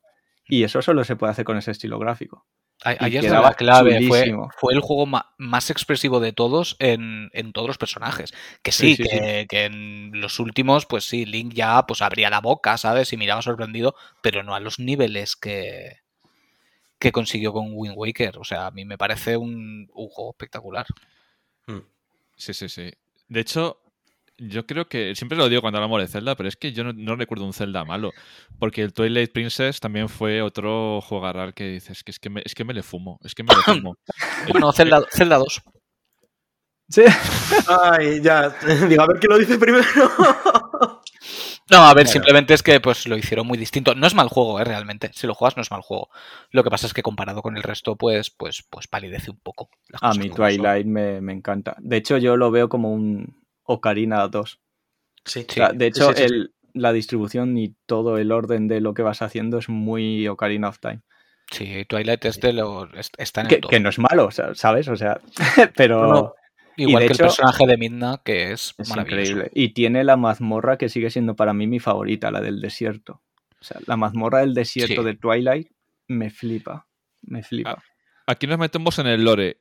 ¿Es cierto que el héroe este caído que te enfrentas es el Link Sí, Ocarina? sí, Eh, sí, sí, lo he confirmado. sí, pinta, es sí. confirmado ya. Es confirmado ya. Sí, sí, sí, está confirmado, sí. Sí, ¿no? Qué penita, tío, qué penita. Yo cuando, yo cuando me lo dijeron, digo, no puede ser que mi Link haya acabado así. Sí, tío. Al, fin- al final la vida te jode, tío. O sea, seas quien seas. Salva al mundo para esto, tío. Mu- Mucha sí, sí. fuerza, pero no eres inmortal. Hasta, Es hasta- así. hasta el héroe del tiempo le puede pasar. Si vives lo suficiente, pasar de ser héroe a villano secundario. A villano, a villano tutorial. Es que es eso, tío. Ni siquiera participa activamente de la historia. Es villano tutorial. Exactamente. Te, te ense- te enseña lo que aprendió él y te dice, "Ala, andar. Algún día acabarás como yo si te esfuerzas. Que, por, que, por cierto, no había como demasiadas técnicas. Yo utilizaba el rompeyelmos y, y lo de dar, rodar para darle por la espalda al enemigo. No, sí. El, el resto luego ya no conseguía lo del escudo en la vida, me salió eso, tío. Eh, eh, eh, Pero estáis, inútil. estáis hablando con una persona que lleva jugando al Street Fighter toda su vida y pega botonazos. O sea, yo... De todas maneras, sí. aquí, para los celderos, os voy a poner en un aprieto. Yo lo tengo muy claro, pero tengo curiosidad por vuestra parte. Eh, asumo, por lo que hemos visto, que os gusta más Twilight Princess que Wind Waker, quizá. A mí Uf. sí. A A ver, mí sí. me gusta Vale. más. Y es que estoy dividido. Es que, eh, no, es que esta es la pregunta previa. Ahora viene la pregunta. Bueno, vale. ¿Sabes? Entre, entre Twilight Princess y el, y el amado Majora's Mask. Twilight. Uf, De cabeza. Yo Mayora, es que fue el primero. Fue mi- los dos son muy oscuros, pero Mayora fue el primer Zelda Yo- que jugué y dije, hostia, ¿dónde has estado esto toda mi vida? Yo es que tengo una opinión muy impopular y es que a mí nunca me ha convencido Majora's. Nunca. Me voy. Es- me- me- me- me voy. Vamos vamos a ver, es, es- es un buen juego. Quiero decir, no me ha convencido dentro de lo que es un Zelda, que partimos de la base de que son buenos juegos. No digo que no sea un buen juego, obviamente. Digo que yo nunca le he encontrado la magia que le ha encontrado tantísima gente. Quizá fue porque al vivirlo en la época, pasar de, de Ocarina, que para mí fue un cambio de paradigma prácticamente, eh, luego cuando salió Mayoras, como que me supo a poco. Y a mí los juegos que me meten. Sí, yo creo que fue eso. Venir Y de además Ocarina. me añadió el hacer las cosas con tiempo, que siempre es una cosa que me ha agobiado mucho. Sí. Entonces se, se juntaron ambas cosas y pues sí, lo compré, me lo pasé, me gustó, pero me dejó una sensación como... es que claro, ¿cómo vas a igualar Ocarina? ¿Sabes? Es que os digo una cosa, claro, yo en mi caso, aparte de ser el primero, precisamente por ser el primero, lo exprimí a tope y, como digo yo siempre con los RPG, me puse en plan buen ciudadano y buen paisano y me puse a hablar con todo Dios. Y hay detalles, tío. Mira, vamos eso, a datos concretos. El maestro de la escuela de esgrima, ¿vale? Que te dan una de las piezas de corazón ahí. Si tú vas cuando está cayendo la luna, cuando empieza ya esta última cuenta atrás, el Menda está escondido. O sea, el señor va de valiente durante los tres días y para verle tienes que romper la tableta que está al final de su, de su ring y está escondido diciendo que tiene miedo de morir, tío. Mm. Las esculturas doradas de la playa, cuando las recoges, si te sales y vuelves a entrar, el tío que hay en la entrada que te dice, ah, mira, qué, qué casa más bonita, tal, te la compro. Y tú dices, ¿estás seguro de esta mierda? Bueno, vale. te da una bolsa de rupias gigantes y dices, pues para ti. Pues si vuelves a, a entrar, el Menda está abajo del todo rezándole a la diosa del tiempo, igual que no quiere palmar, tío. Es la primera vez que empecé a sintonizar con personajes fuertemente. Que yo venía de jugar muchos Marios, tío, y Donkey Kong. Y de repente, claro, dije, hostia, tío, que, que esta peña tiene sentimientos. Venga, no os preocupéis, ya vamos para atrás. A ver, es que cada No, digo que cada juego te, te llega de una manera por temas personales o lo que sea, lo chulo de los videojuegos. Que, que a cada Sí, hay- le puede tocar de una manera. Claro, hay juegos que llegan en el momento adecuado para, para tu situación. Es, es Sí. muy cierto eso, es muy cierto. De hecho, hoy mismo me ha pasado hablando con alguien, porque hoy he puesto un tuit de, de Nier, y, y- y vamos, como siempre, cada vez que hablas de Nier la gente se vuelve loca y me encanta que suceda. Y a mí me parece personas, "Ah, pues yo lo estuve jugando y me pareció una puta mierda. Y digo, bueno, chico, digo, igual es que no lo pillaste en, en el momento. Es que es súper soso, es que no pasa nada, es que. Y digo. Hay juegos que tienes que tener, digamos, la mente preparada para que. Sí. para que te entre. ¿Sabes? Porque a lo mejor, yo qué sé, mm, estás eufórico, quieres algo de repartir hostias y tal. Y te encuentras una historia un poco más melancólica y te, se te puede torcer. Se te puede Sí. torcer y decir, esto es una mierda, esto no, Sí. no me va. Y lo mismo, igual tú estás hecho una mierda como ser humano en ese momento, te viene eso y te acaba de hundir, ¿sabes? Yo es que, claro, era un adolescente, tío. Entonces yo en el momento que vi amanecer de un nuevo día, al final del juego, dije, joder, tío, digo que al final vivís todos, me cago en la leche. Ah, Mayora está, está preparado para adolescentes hemos. Es, lo- es Sí, sí, lo sí. que hay. Pues eso, Ay, tío, sea, es que... Ma- Mayora es para emos. No, en serio. eh, quiero decir que, que no me tiren piedras, que es muy buen juego. A mí me, coño, me gustó. Lo que pasa es que sí que es cierto que yo no le encontré la magia que mucha gente le encuentra, porque de hecho es de los más queridos. O sea, y tú ves máscaras de Mayora tatuadas hasta el infinito. Y, está muy guay. Y, y en parte me da pena no haberle encontrado esa, esa magia, pero de verdad, tiempo después le di otra oportunidad de decir, ah, me lo voy a volver a pasar. Y me quedé con la misma sensación. Dije, pues, ok, eh, pues lo mismo, pues es un buen juego y ya. Uf. Sí, pero a mí me pasa eso, por ejemplo, con el Ocarina, porque lo jugué al revés. De hecho, me lo jugué en, en una room que estaba traducida al castellano para decir, me tengo que empapar de la historia. Y me pasó lo mismo, o sea, me gustó muchísimo el juego y dije, hostia, digo, vaya hito aquí que tenemos en la historia de los videojuegos. Y fíjate que me lo jugué al tiempo después. Mm. Y, y me pasó lo mismo. O sea, lo reconoces, pero tampoco es decir que lo pongas, no llore ni sentí pena, para decir, Claro, O sea, pero es que también Ocarina es. Hay que entenderlo como fruto de la situación. Quiero decir, ese juego era para jugarlo cuando salió. claro, Pero cuando salió rompía con todo. Es que, es que todo lo que aportó al videojuego Ocarina es que, es que pasaban cosas que tú mismo no entendías cómo, cómo estaban sucediendo, ¿sabes? Ciclos de día y noche, el fijar al enemigo, eh, el mapa gigantesco. Hostia, es que eran muchas cosas que asumir. Oye, Diríamos que hay dos puntos de inflexión en la saga Zelda, la de Ocarina y la de Breath of the Wild. Sin Sí. duda. Sí, Para mí sí. Sí, sí. Fue el primer, el primer punto que dijo, Plus. Aquí cambian las reglas del juego. Yo, si me apuras, metería también como, como punto de inflexión eh, la Link to the Past, porque llevó como al extremo lo que se había planteado de, de la saga Zelda, convirtiéndolo, digamos, en el, el icono del 2D, por así Sí. decirlo. Sí.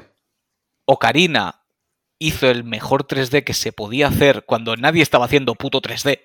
O sea, quiero decir, no. eh, es que no se puede hacer mejor. Y ya existían juegos como él. Pero, pero a ese nivel no. Es, es que no había sucedido. Tú coges juegos de Play 1 de esa época en 3D y no funcionaban así. Es que no, que sí, que GameCube era más potente, lo, ay, GameCube, perdón, eh, 64. 64 era más potente, pero me da igual, o sea, no, no llegaban a eso. Estuvo siete años de desarrollo, eh, creo recordar. O sea que tela. Es que lo que se hizo ahí tuvo que ser. ¡buf! Es Claro, que pues, mecánicas como el fijar blanco, Mm. que- que ahora un juego, pues fijar blanco, que es lo Sí, sí, más lo más normal normal del mundo, mundo. Sí. en aquella época fue locura. Claro. Sí, sí, sí. Es que era clave, era clave. De hecho, yo recuerdo que al principio de estar jugando me costaba. Quiero decir, no, no, no acababas de entender bien qué es lo que pretendían que, que hicieras con eso. Y tú decías, pero ¿por qué se mueve dando saltitos para los lados? Joder. Pero es verdad, es verdad, lo recuerdo. Lo recuerdo así. Sí, y además el apartado artístico que, que- que era icónico. O sea, yo el, el Zelda, hasta el, hasta el Breath of the Wild, el que tenía en mi cabeza es el Link verde de, de Ocarina de, de toda la vida. Sí. Me- Correcto, sí. Me dicen Link y tal. Y a mí me pasó una cosa en, en GameCube que tuve una decepción terrible que me dijo mi vecino, mira, te voy a dejar un Final Fantasy que salió para GameCube, te dejo la GameCube y yo, ¡Wala! Final Fantasy en GameCube. El Final Fantasy eh, Crystal, Chronicles. Yo digo, ¡buah, tío, un Final Fantasy! ¡Buah, tío, un Final Fantasy! Y jugaba y jugaba y jugaba y, y no, no, no.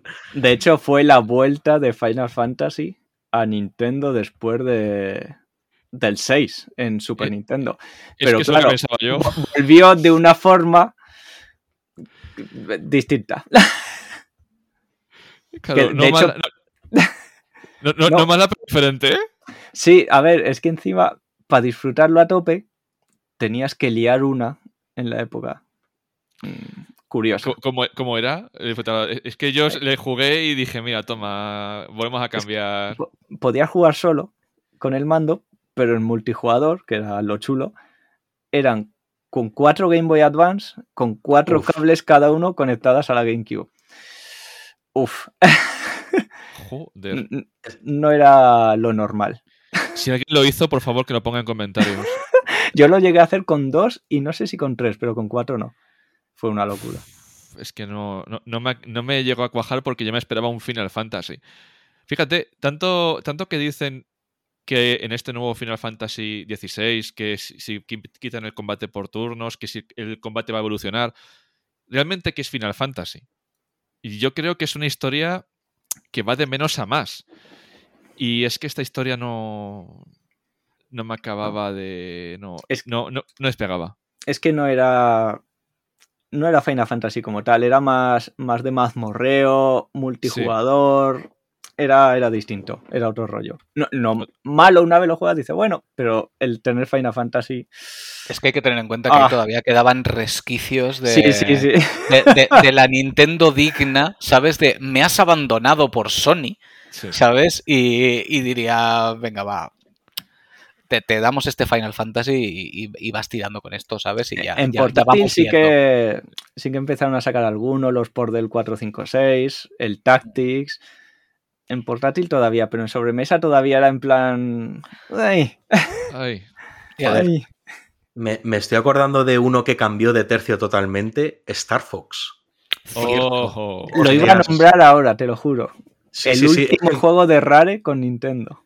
Es que ahí hay dos temas muy ligados. Y empieza ahí. Flipas. Un Zelda de, Fo- de Fox. ¿Lo habéis Eh, Star Fox? Adventures era, ¿no? Sí. ¿El qué, perdón? No, si lo habéis era- jugado. Sí, sí, sí. Yo sí, no. le tengo. Yo no lo he jugado, ¿no? Yo le jugué, si, si es que este chico se compraba todo, sí. y, y- y al final, lo que no se compraba se lo dejaban. Que Ay, también pues, digo, eh, lo, lo he jugado igual hace un, un par de años como mucho. O sea, es uno de los que ha venido eh, recientemente a la colección, porque ese sí que está más asequible, vamos a decir. Dices, bueno, venga, vamos a darle. Si no lo quieren ni ahora, ¿no? No, no, no, es que es en plan de o píllalo ahora o veremos a ver, porque ya visto lo visto, ya me espero cualquier cosa. Twilight Princess, la versión de GameCube, que por cierto, yo jugué la de Wii, Uf, eh, el de GameCube está carísimo. lo- lo está carísimo. Está No, carísimo. sí, sí, sí. De hecho, yo Sí. recuerdo que al sacar Breath of the Wild, había mucha gente diciendo, yo aparte del de Switch, voy a comprar el de Wii U, que luego va a costar un montón de conseguir, porque no se va a vender una mierda. Y todos los que pensaron así, ahora tienen algo difícil de encontrar. Yo no Sí. fui tan listo. O Está tan, tan especulador, como queráis verlo. Por cierto, Ya. hablando de lo que tenía y no tenía, Metroid Prime, no sé si lo llegué a jugar. ¿Vosotros le jugasteis? ¡Hombre! ¡Hombre! Ojo, A- alguno me va a matar, pero he jugado, pero no me lo he pasado. Bueno, aquí todos tenemos nuestros pecados, ¿eh? A ver, estoy con la saga Metroid. Ya en los 2D me falta solamente Dread y luego tiraré por los Prime. Lo que pasa es que tenía a mi hermano que es súper fan, que se ha pasado todos y le he visto pasarse todos. es que Bueno. el otro- No debería de tardar en aparecer en Switch. Esperemos. Es que es eso, es eso. Por Yo de todas maneras me hice. Yo los Prime no los tengo ni el 1 ni el 2 para la GameCube, tengo el Trilogy. Que dices, hostia. Bueno, los, Me los dice- me- tienes todos. Claro, Sí. conseguí hacerme con una copia y digo, bueno, digo, esto lo tenemos aquí. Y matadme también porque comencé el 1 y no sé qué juego aparecería en ese momento, que el caso es que se quedó ahí. Porque yo acaba, yo, mira, lo que digo, parece que ahora todo el mundo ha jugado a todo y demás. Yo he entrado en la saga Metroid porque salió Metroid 13 en la Switch y digo, vamos a darle una oportunidad y ahora muy bien con todos los 2D, salvo Super Metroid, curiosamente. Pero ya está, digo, vale, digo, vamos a probar a ver qué tal me hice con la copia, digo, vamos a probar Metroid Prime y demás. Y dije, vale, ok, pero no es el momento, por lo que sea, jugaría, ya sabéis. Que veces, Sí. ya digo, que hay veces que sabes que está jugando a algo y por lo que sea aparece otro juego con fuerza que te acabas de hacer con él y ahí se queda. Y como yo, como pierda el hilo de algo, luego soy de borrar partida y empezar de nuevo, si no lo tengo muy avanzado. Porque es que si no, con- si desconecto con la historia del juego, me... Mira, con Paper Mario de Origami King me pasó. No sé qué leches ocurrió, que tenía el juego prácticamente terminado y nada, un buen día se cruzaría otro juego también, lo dejé ahí abandonado y sé que cuando lo retome va a ser para borrar partida y comenzarla. Hmm. Pues con Prime 1 me ha pasado lo mismo. Ostras. Pues yo. Nos van a matar porque no estamos hablando de un, de un juego que yo creo que fue icónico en GameCube. Teníamos todos un mono de Dino Crisis y nos llegó a GameCube el Turok. Que era el, el indio este que estaba con los dinosaurios. A es- mí me gustó. Yo es que el Turok de GameCube ni lo he tocado, porque yo, para mí, Turok es el de la Nintendo 64. fin.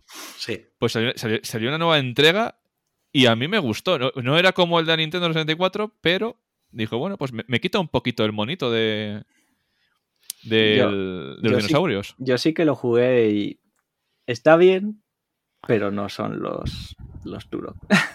No, no es el Turok No es. con mayúsculas. eh, Exacto.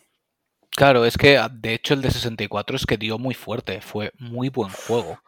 Es que eh, no tuvo excesivos shooters Nintendo 64, pero los que tuvo, Joder, sí. Joyas. la- es que lo bordaron en todos, que hablamos de lo, de lo obvio, GoldenEye, Perfect Dark, eh, Turok, quiero decir. eh, Dos de ellos por rare, ¿eh? además. Correcto, sí. sí, sí, sí, no, Rare ahí estaba que lo, estaba que lo tiraba hasta que, hasta que en GameCube lo tiró del todo y dijo, no, vemos en los bares. Y, y se acabó. Sí, sí, sí. qué, qué duro es estar a la altura de tus predecesores ¿eh? en, en algunos juegos. Qué duro Mm. es. Luego la gente, es, esa, esa presión, cuando salen secuelas, no lo tienen en, en cuenta y, y como... eh, se, se me ha ido. Como trabajador, como dev y como creador, es una presión que tienes ahí que cuando vas a sacar el juego estás temblando a ver cómo le va a caer a la gente. ¿eh? Sí, Imagina sí, ahora sí. con el Breath of the Wild. ¿Sabes? La Uf. segunda parte con Tears. Claro, las expectativas Imagina son lo que- grandes. ¿eh? Claro, es que Mm. tiene que ser. Tiene que Claro, ser de duro. hecho, a mí mismo me preocupan mis expectativas con ese juego. Las Porque- personales. Porque, porque para mí Breath of the Wild ha significado muchísimo, ¿eh? O sea, yo es un juego que no sabía que me iba a gustar tantísimo como me gustó. Asumía que me iba a gustar porque soy súper celdero, pero, pero no esperaba llegar hasta ese límite de decir, es el mejor Zelda. Yo lo siento mucho, habrá gente que no estará de acuerdo, por supuestísimo, pero para mí, como unidad personal, ¿sabes? Como ser humano individual, eh, para mí es el mejor Zelda. Es, es una locura. Que sí, tiene defectos. Eh, quiero decir, mazmorras inexistentes, solo tenemos cuatro, cuatro mazmorras prácticamente iguales. eh, no es lo mismo. ¿Se podía haber hecho mejor? Seguro que se podía haber hecho mejor. Pero esa sensación de aventura que te da Breath of the Wild, para mí, no la ha dado ningún otro juego. Sí, Ninguno. O sea, me da igual lo que me pongáis. Ninguno. Ni Elden Ring. Pero Elden Ring, ninguno. Hostia, Ninguno, hostias. ¿sabes? No, yo lo siento mucho, ¿no? Em, esto de ir paseando y de repente, anda, mira un zorrito, ¿sabes? Y anda, mira, pues por ahí, y si subo a esta montaña, y puedes, y puedes subirla. Y dices, pero no tengo suficiente estamina, no te preocupes que Da seguro igual. que encuentras algún huequecito en el que te puedes apoyar, recuperarla, quedarte ahí buscando el- la esquina del polígono, ¿sabes? Y trepar otro trocito y de repente subes y dices, hostia, si aquí veo una fuente y en la fuente, hostia, si la fuente tiene un dragón, voy a subirme a ver si llego al dragón y de repente, anda, mira, si allí hay otro sitio al que puedo ir, anda, una posta, Sí, tío, sí, sí, que. Se, que se te iba la olla. Esa, esa cima de esta montaña, seguro que hay un coloj debajo de la piedra que hay en la cima del todo. Y, ojo, y muchas Sí, veces la ibas, había, había, una piedra, la movías y ahí tenías tu coloj. Por eso, entonces ahora, de la marinera, eh, simplemente para llegar al nivel, que seguro que llega al nivel, pero, pero hostia, preocupa. Preocupa, porque además yo no sé vosotros, y lo siento si entro en Zelda, pero no lo puedo evitar. em, ese rollo que parece tener un poco. mm, Iba a decir Wind Waker, pero no, no Wind Waker. El. Ah, Skyward Sword. Mm. A mí que es uno de los celdas que menos... ah, me da la sensación de que va a tener ese rollo con las islas y ahora sube y ahora baja y ahora vete por allí y está conectada con la otra. No puedo evitar que me preocupe. ¿Sabes? No, no sé, no sé, no sé. Espero que me guste. Si me gusta, me tatúo un ojo Sheikah. Dicho Eh, la, la gente te lo va a recordar, ¿eh? Seguro, seguro que sí. Hombre, es que- Dale, dale, perdón. no, es que yo creo que el Skyward Sword está conectado, pero conectadísimo con Sí, el- no, no, eso es un hecho. Eso... Conectados están. O sea, va, va a haber referencia al. No sé si el primer héroe, pero vamos, van a tirar muy, muy, muy para atrás. Es que de A- hecho yo creo que- Sí. Claro, de hecho yo creo que por eso también retrasaron tanto. Es que del remake, o sea, del remaster se llevaba hablando la hostia tiempo ya. Decir, no, van a anunciar un nuevo Zelda, va a ser el... Claro, ya teníamos Wind Waker y Twilight Princess en HD. Era lógico pensar que ahora le tocaba a Skyward Sword. Entonces, de repente salió y era como cuando vimos el tráiler de, de Tears of the Kingdom, Link tirándose a... Digo, es que ya está, tío. Digo, le, le ha faltado llamar al pelícaro, solo. Sí, sí, sí. Digo, qué cabrón. Entonces, pero sí, eh, pff, a Que luego superar igual- a, lo que, a lo que ya hay. Luego Sí, sí, igual sí. son solo guiños, ¿sabes? Y simplemente es que tienes como una ciudad por encima para explorar. Pero uf, el timing ha sido muy... Mira, te lo Sí. pongo así. Ca- Carlos, sé que no. Tú, tú no tenías la, la enciclopedia de Zelda, ¿no, Carlos? No, tío, no tengo Hyrule Historia, merezco la muerte. ¿Y vosotros la tenéis? Sí. Esta Le- pedida de Reyes este año, porque ya no, no voy a seguir otro año sin ella. Hay un manga entre lo oficial y no lo oficial que te cuenta la historia del primer Link, del primer héroe, se supone. Y no está confirmada, pero si tú te lees ese manga y empiezas a atar, cabos con Skyward y empiezas a atar cabos con eh, el brazo de Wild, uff, lo que se viene, amigo. Es que, claro, no, no es oficial para no cerrarte en banda de decir, es que esto pasó así, así, pero cuando empiezas a ver detalles, cuando empiezas a ver el link, cuando empiezas a ver la corrupción que hubo abajo y tal, dices. Ay, amigo, ay, amigo. Que por cierto, si le queréis regalar a Carlos por Reyes la guía, se la podéis regalar. No me voy a quejar, en absoluto. No, sí, sí, la verdad es que es lo típico que, que, que vas retrasando de ya la pillaré, ya la pillaré, ya la pillaré. Y ahí se queda, porque además sí que tengo el, el Arts and Artifacts, creo que se llama así, Sí, si sí. no me equivoco. Y eh, me regaló hace poquito Mary el de Creando un héroe, el, Oh, el de que es madre mía qué cosa más bonita y qué cosa más grande o sea es, es- es gigantesco y, y me falta ese vaya bueno sé que hay otro más no recuerdo la cosa hay, hay tres en total, sí. Está el de, el de historia, El enciclopedia. enciclopedia, sí. Eso es. Hmm. Sí no yo el, el que le tengo ganas es el, el Hyrule Historia que ya pues eso pues algún día caerá es que queremos demasiadas cosas tíos Sí. Sí. es que sí, queremos sí. demasiadas cosas y no sé. da la vida ni No da dineros. no Pues- da para todo Yo, yo sí iba a decir una cosa también de. Bueno, no, no es de Zelda ya, pero es que también cuando hemos hablado de superar a lo antiguo, se me ha venido a la cabeza Donkey Kong. Que claro, en GameCube tuvo ese abandono que no se retomó hasta que llegó Retro Studios, que tenía el listón muy alto. Hmm. Muy alto me refiero a lo que se había hecho anteriormente para Super Nintendo. Y bueno, y a mí el de Nintendo 64 me flipó muchísimo, pero bueno, ahí hay opiniones más dispares. Pero hostias, es que hubo abandono total, tío, en GameCube. Ay, claro, con la de con que no. Nadie se atrevió. Rare se piró y, y, y Donkey Kong se ha quedado ahí. Sí, tenemos Don- Donkey Konga, que de hecho el 3 es uno de los que sí sé que no llegaron, ese se quedó en Japón, que además dio estos periféricos, tío, de los bongos, que están eh, muy curiosos. Yo soy un firme defensor de Donkey Konga. Me encanta. La de horas que le echa ese juego con los bongos es que es brutal. Me- Me estáis diciendo que un estudio nuevo tenía miedo a coger una IP mítica. Uy, Seguro, me, tío. Me pincha si no sangro, ¿eh? Blooper Team. Pues, ¿qué queréis que os diga? Yo pienso más que Nintendo no se atrevía a dárselo a cualquiera que, que la gente tuviera miedo, Claro, ¿eh? que quería asegurarse a dárselo a alguien que lo hiciera bien y prefirieron No, no hacer nada. Yo creo que va más por ahí, porque de hecho siguen sin atreverse. Quiero decir, sí, salió Tropical Freeze, pero vamos, esta generación nos hemos quedado con el remaster y carretera. Y ya está. De hecho, Sí, en sí, sí, sí. GameCube es que rescataron muchos juegos que llevaban, bueno, que han sido últimas entregas, 1080, el juego este de Snowboard, Sí. el Sí. último fue en GameCube, Wave Race, Sí. el último también fue en GameCube. Entonces hay juegos que desde GameCube, y ya ni hablemos de F0 Eternal Darkness que hemos comentado antes, Sí, sí, sí. que, que no se han vuelto a, a saber nada. Pues mira, me gusta que hayas nombrado Web Race. Yo de hecho lo tengo, el Web Race de, de GameCube. Es una saga a la que nadie le ha hecho ningún caso y a mí me divertían. Eh, eran súper divertidos, sí. A mí me encantan. Y, y de hecho, cuando empecé a, a coleccionar otra vez GameCube, el primero que compré fue ese, porque lo encontré más baratísimo, porque, lo dicho, no lo quiere nadie. Sí, eso es. Y, y son unos juegos súper, súper, súper divertidos.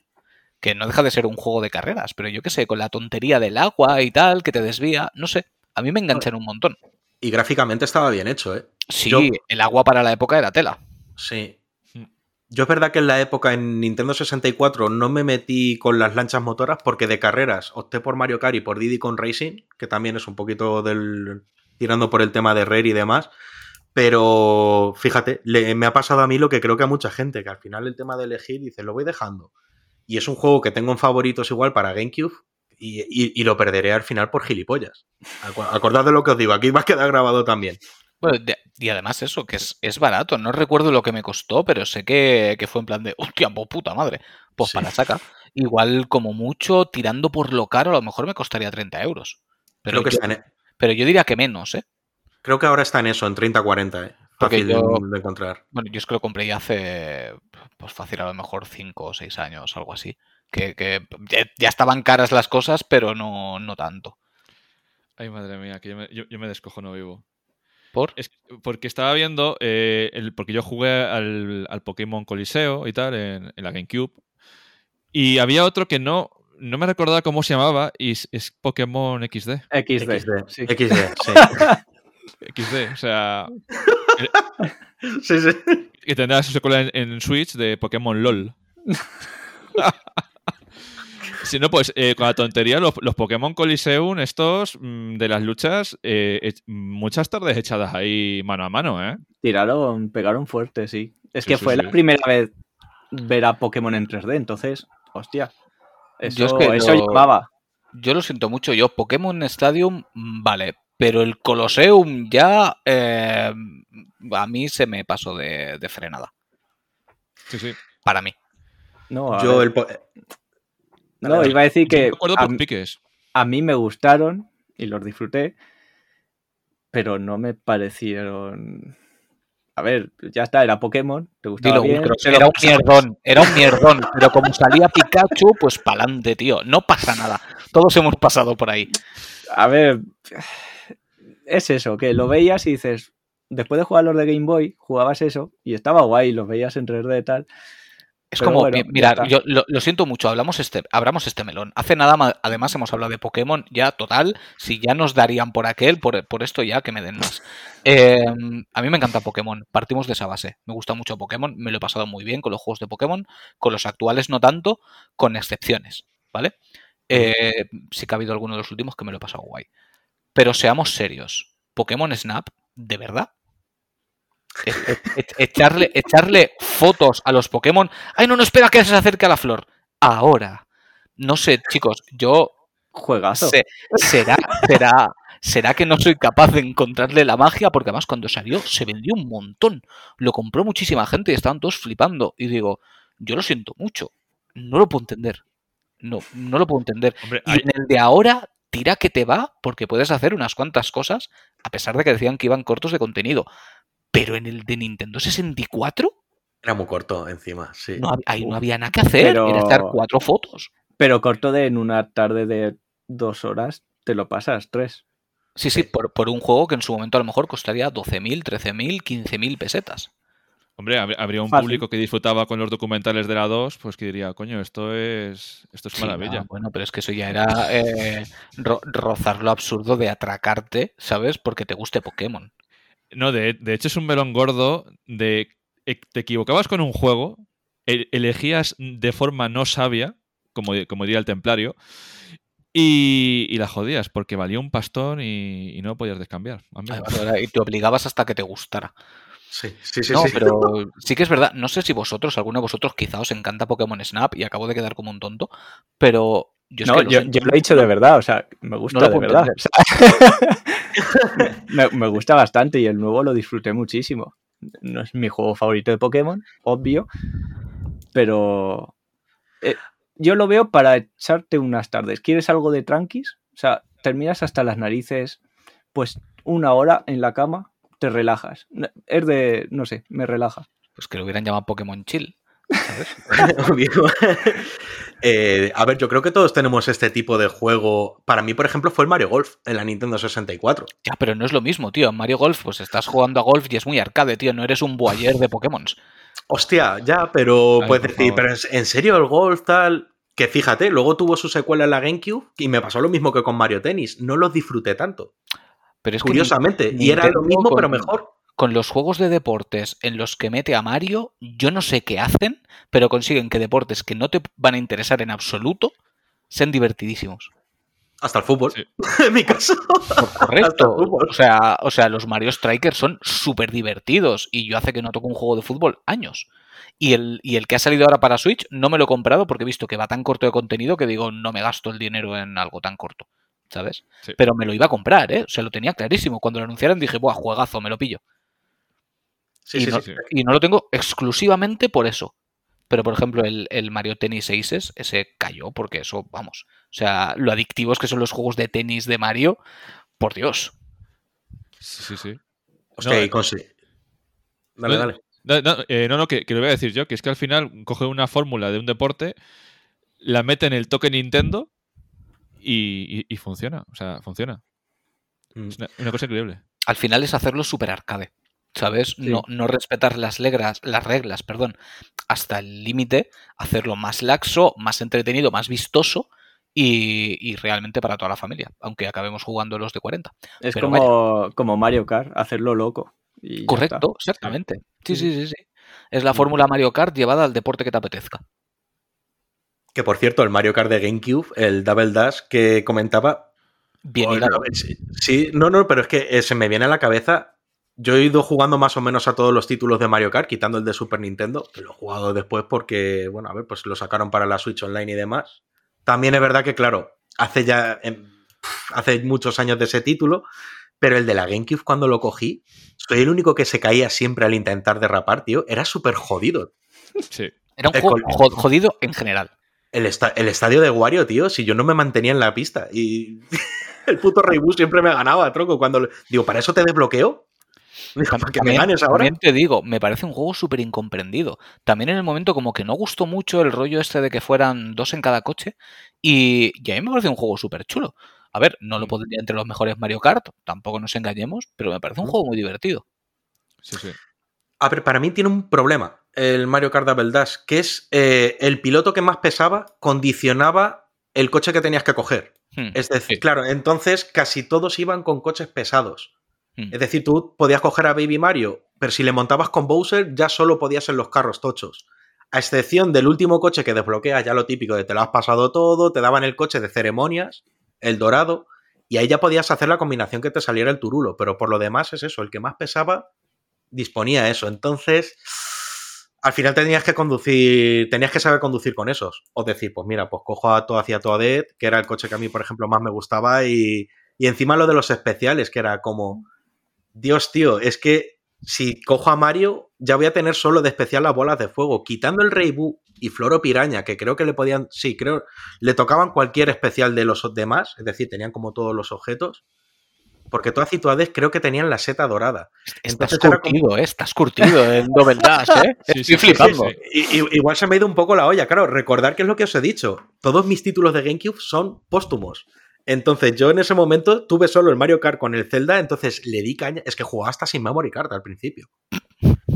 Esa, esa es dura, ¿eh? Esa es dura. Eso es muy duro, tío. es hardcore, sí. Eso es muy duro. Digo, joder, digo, no voy a poder tener nunca todo. Además, que era de, las de los pocos Mario Kart que recuerdo, ahora sí, ahora mismo a bote pronto, que la copa especial había que desbloquearla. Y el Mario Kart que tiene la recopa, que era jugar a los 16 putos circuitos, tío. Que eso, esa, esa fórmula nunca ha vuelto a un Mario Kart porque se, Hombre, te, iba de, sí, se te iba de sí. las manos. Claro, te iba a decir, digo, si me tengo que jugar todos los circuitos del tirón con la cantidad de circuitos que tienen ahora, me pego un tiro. Sí, sí, sí. claro, es, verdad. Es verdad que luego no estaba la fórmula todavía ahí de nitro y clásico. Estaba. Claro, que, que- que esto es casi como hacerte las 24 horas de Le Mans, ¿sabes? Pero con conchas. O sea, Ga- Ganas por abandono contra estos competidores, no jodas. no, pues sí que es verdad, tío. Nos habíamos olvidado de Mario Kart. Qué, qué duro, Sí. tío. Cuando es casi obligatorio, te compras una consola de Nintendo y automáticamente el Mario Kart que haya salido. Sí. Mm, El Starter Pack, o sea, Mario, Zelda, Mario Kart y, y a pastar. Y lo que venga, exactamente. Sí, sí. Sí, pues, pues, pues de lo que vive Nintendo realmente. Mm. Sí. De Luego hecho, está. sí, sí, Hola. no, da- dale tú, dale tú. Iba a decir que es que si no fuera porque está el Smash Bros. Melee, que creo que hasta que ha salido Ultimate es el mejor Smash Bros., es Mm. que sería el mejor multiplayer, yo creo, de la GameCube. Sí, Porque ahí hay horas por- de diversión por un tubo. sí, sí, sí, sí, sí. Porque además el, el de Wii y el de Wii U como que bajaron un poquito el listón, ¿no? Di- Digo para los entendidos de Smash, porque yo me mantengo, no juego ningún Smash. Quiero hacerlo, pero no me atrevo. No hay huevos. No, no, en serio, en serio. Como la gente que juega es tan sumamente pro, digo, me voy a frustrar. Especialmente Es- el de Wii. Creo que, que lo hicieron así como más. Estaba Melee, que era como el más rápido y más loco. Y luego salió Brawl en, en Wii, que es el más lento. Entonces el cambio fue como, ostras. Muy brusco, ¿no? Sí. Sí. Luego ya mm, lo equilibraron mucho más en el, el Wii un poco más. Y en, ya en el Ultimate. Es, Y Muy pre- chulo. pregunta para profanos. Em, ¿Se jugaba con el con el mando de, de Wii o recomendaban jugar con pad? Eh, la- el- eh, tenía la mejor conectividad. Sí. Claro. Tenía la, tenía, la Wii tenía los puertos de los mandos de GameCube y, era- y podía jugar con de ellos. hecho, Entonces, desde Melee es que se siguen usando los mandos Sí. de GameCube. Mm, Claro, sí, sí, sí. No, claro, también estaba pensando el que no lo tenía, pues bueno, pues el que no lo tenía se jodía, ¿sabes? Y, Sí. y a tirar. De, de hecho, jugar con el mando de Wii así de lado, uff, era duro. Sí, ¿eh? era muy raro. Yo, yo jugué algún juego así y era que sí, que lo podías torcer, pero no estaba pensado para eso. No. ¿Sabes? Es como ahora con los, con los Joy-Cons de la Wii, que sí, que puedes jugar con los Joy-Cons por separado, pero son demasiado pequeñitos. Para Sí. juegos de como el Mario de NES, ¿sabes? De consola virtual, pues genial. Porque Sí, lo tenías sí. cruceta y dos botones. O Pero- incluso un Mario Kart, si me apuras, Sí. ¿eh? O sea, te puede, te puede salvar. Yo me he echado algún multi con, con colegas en casa con los manditos y te saca del apuro. Pero sí que es verdad que si no, lo, lo puedes pasar mal. De Imagínate pasarte Xenoblade con el, con el Joy-Con, ¿sabes? Hostias. Nada, mando pro, mando pro. Ah, no, sí. es sagrado. Sí. Sí, sí, sí. De hecho, se me está ocurriendo una fumada muy gorda con todo lo que estáis hablando. ¿Vosotros sabéis qué es la teoría del caos? Como decía Ian Malcolm en Jurassic Park. Sí, claro. Pues una mariposa mueve sus alas y en otra parte del mundo tienes un huracán. GameCube fue la última consola, yo creo, si me equivoco, puntera de Nintendo técnicamente Sí. y vendió como el culo. Todas estas sagas que tenemos en GameCube, gracias a que Nintendo fue por otro camino, son las que más estamos disfrutando en portátil en Switch. ¿Cómo lo veis? Animal Crossing. mm, Es que el problema es que no lo podemos comprobar. Entonces, entonces, claro, a saber por qué camino hubieran ido. ¿Qué pasaría ¿sabes? si? Porque, porque fácilmente la Wii U te podía haber, bueno, te podía haber, no, mu- mueve Breath of the Wild y probablemente apretando un poco incluso la Wii, ¿sabes? Entonces, si hubieran tirado por cosas igual de bestias, pero en, en su año equivalente, a saber, lo que pasa es que Nintendo tomó una decisión que, que yo considero muy lógica. Dice, si igualdad de condiciones, o incluso siendo superiores a esta gente, no podemos con ellos, tenemos que hacer otra cosa completamente distinta. Mm. Y ahí pues llegó la, la cabecita de Iwata, que cómo lo vamos a echar de menos cualquiera que ame los videojuegos, porque no hace falta que seas Nintendero, son gente que hace que avance la industria. Punto y final. Em, pues tiró pues, por cosas más novedosas. Y de hecho ahora, fíjate, en su momento la Wii, que todo el mundo decíamos, ciento y pico millones de consolas, pues bueno, la Switch ya se la ha comido. Sí. Sí. Ya se la ha merendado con patatas. Y la Wii era como el icono, ¿no? De las ventas de, de Nintendo sin ser portátiles, claro. Y ahí ya en Game Boy ya entramos en otros terrenos Eso- en los, en los que ni nos interesa entrar, ¿no? Pero sí que es verdad que mm, han llegado a un punto muy inteligente que no creo que ni ellos mismos lo pensaran, que ha sido que sus dos líneas de, de trabajo, ¿no? Que son las sobremesas y las portátiles, se han juntado en una y ahí se quedan. Sí, sí. Ya, ya no tienes que dividir tu terreno, ya lo tienes todo en el mismo sitio. Chapo. Porque, vamos a ver, todos sabemos que la próxima consola de Nintendo va a ser una Switch super vitaminada. Me niego a llamarla Switch Pro porque parecemos tontos todos con el mismo nombre. Pero, pero básicamente va a ser eso. O sea, no. Quiero decir, o- hacer cualquier otra cosa es pegarse un tiro en el pie. A Igual ver, que seguro que será retrocompatible porque has vendido una cerdada de juegos. No puedes decir a la gente empieza a comprar de cero otra vez. Claro. Porque no lo van a hacer. No, no, mal es que mal no es les locura. fue. Con el cambio mal no les fue. O sea que... Mm. Y ahora con Switch, pues tampoco les ha ido mal, precisamente. Que Sí, que sí, los únicos datos medibles que tenemos es la gente pedir, ¿sabes? Yo pido, oh, que tenga más potencia, que no sé qué, que no sé. ¿La vas a comprar? Es que ya pasó con Nintendo 64 y luego pasó con GameCube. Y, y ninguna funciona especialmente bien. 64 todavía. Pero claro, ¿ahora qué quieres? ¿Una Switch con potencia superior a Play 5 y que te cueste también 300 400 euros? Pues hombre, si, si sale No eso, te saldrá a 800 ¿Y quién la va a comprar? Yo, yo no, yo es que yo no la compraría tampoco, o sea que, No, Hombre. eh, yo creo que será pues una cosa tipo Play 4, asumo. claro. Que tendrá una potencia similar a una Play 4, un, un diseño evolucionado de lo que es la Switch actual y, y a tirar. Y yo creo que con eso la gente estaría contenta. Yo estaría contento con eso. Quiero decir, mira el partido que le han sacado a la Switch. Es que algunos juegos tampoco necesitan. Yo me acuerdo cuando salió el, el Mario para la Wii U, el New Super Mario Bros. U, y yo lo veía y dice, primer Mario en HD. Y era como, hostia, de un Mario 2D, a ver que mola, tío, verlo y demás, pero tampoco quiero decir que me supone, ah, es que es súper necesario. No, tío, yo qué sé. Ya se ve bien, Mira, ya ha alcanzado. Opinión tope. impopular. Prefiero el Mario Sunshine al Mario U. Chan, chan, chan, chan. ¡Ojo! Ahí, ahí- ahí se queda. Ahí se queda. Haciendo amigos, haciendo amigos. Nadie ha contestado. No habéis dicho, yo también. No, no, no, no hay huevos. Es, es- es- es que son distintos, tío, Sí. para mí. No es, que una comparativa. distintos. No es una comparativa justa. Claro. Pero, pero en Para nivel un de. jugador sí.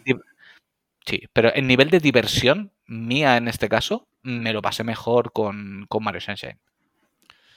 Es Es que, que Sa- Sunshine me trajo, me trajo a Yoshi, que era lo que le faltaba al Mario 64, por ejemplo. Sí, sí, por ejemplo. Bueno, lo Sí, tenías no. en el tejado ahí que no hacía nada. Ah, pero- estaba, en el te- eh, estaba en el tejado que era como, pero señor mío, ¿qué haces tú aquí? en el tejado con tres vidas y una gorra ala. Por favor. Ay, pues, pues, pues lo que había. Pero sí, es que me da mucha rabia lo del Mario Sunshine. Me da, me da rabia y me da pena. Porque al final todo fue el, el Aquac, que la gente quería jugar con Mario y punto, y la mochilita con agua pues no les hizo gracia. y sí que es cierto que luego los niveles en los que no lo llevabas, Mario era un poco delicado. Parecía que iba por terreno mojado permanentemente. ¿Sabes? La, la Sí. kinestesia era mm, discutible. Es que ese es otro melón, ¿eh? El de, hostia, que esto es siempre lo mismo, que no hacen nada nuevo, no sé qué. Luego te sacan algo distinto Nuevo. para cambiar y, va, vaya mierda, no sé qué, como antes. Sí. Mm, A ver, Correcto. Sí, sí, no, es así, es así.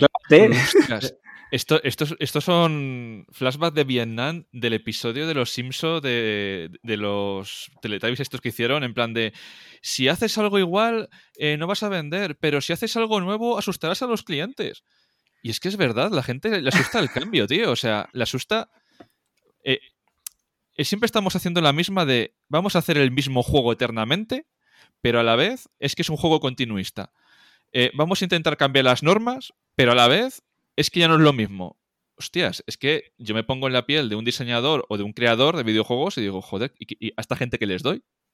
Yo, yo siempre me acuerdo cuando se habla de estos temas de. mm, ¿Cómo se llama? El, el director de God of War, Cory Balrog. Sí. Cuando salió el primer. Bueno, el primer, ¿no? God of War 2018. El vídeo que salió del pobre hombre llorando como un desgraciado, Uf. alegrándose por las críticas del juego, que muchísimas gracias a todo el mundo, que yo le estaba viendo y estaba diciendo lo mal que lo tiene que haber pasado este hombre diciendo, cuando salga el juego y vean que no es un hack and slash, me van a lapidar. Pero es que, es que daos 100%. cuenta. No, sí, sí. Yo lo digo siempre, hay que tener los huevos como cocos para coger algo tan icónico como God of War y decirle, pues le voy a dar una vuelta y lo voy a hacer de otra manera. Y hay daos- gente que, es- que lo sigue diciendo, en plan, oh, es que Es- no es como el otro. A ver, Es hay que gente daos- como a mí que me gusta más, de hecho. Es que No, daos es- cuenta de- del tema de que si tú es- haces la gran cagada del siglo, se te va a conocer como el director de la gran cagada del siglo. Sí, como el que jodió God of War. Eh. Sí, y, y- y- y- verdad. Piensa no es clemente con eso. O sea, en tu próximo trabajo te van a definir por ahí. Y Hmm. te van a medir por ahí. Es que es una putada. Es para, es para llorar, ¿eh?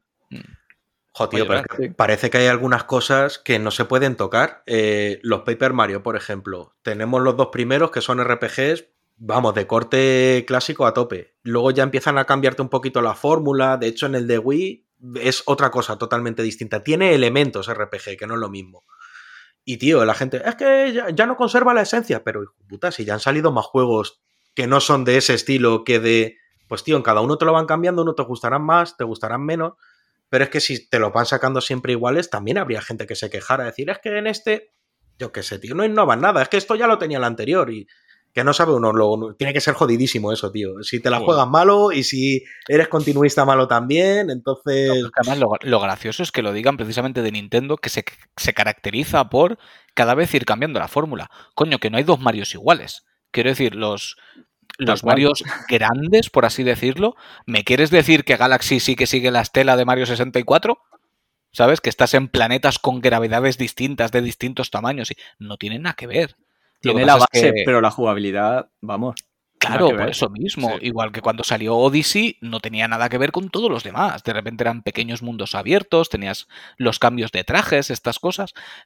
Cada uno ha aportado lo, lo suyo y, y yo espero con ganas el próximo Mario a ver qué coño se les ocurre. Porque Es yo que- alucino cómo son capaces de cada vez que sacan un Mario que se vea fresquísimo. sí. Claro, Nintendo es muy de. Te saca algo y te vuela la cabeza y dices tú, Buah, ya está. O sea, ya el siguiente es que no lo pueden superar. Y Claro, van y lo dices que- superan. ¿Y tú, pero cómo lo hace?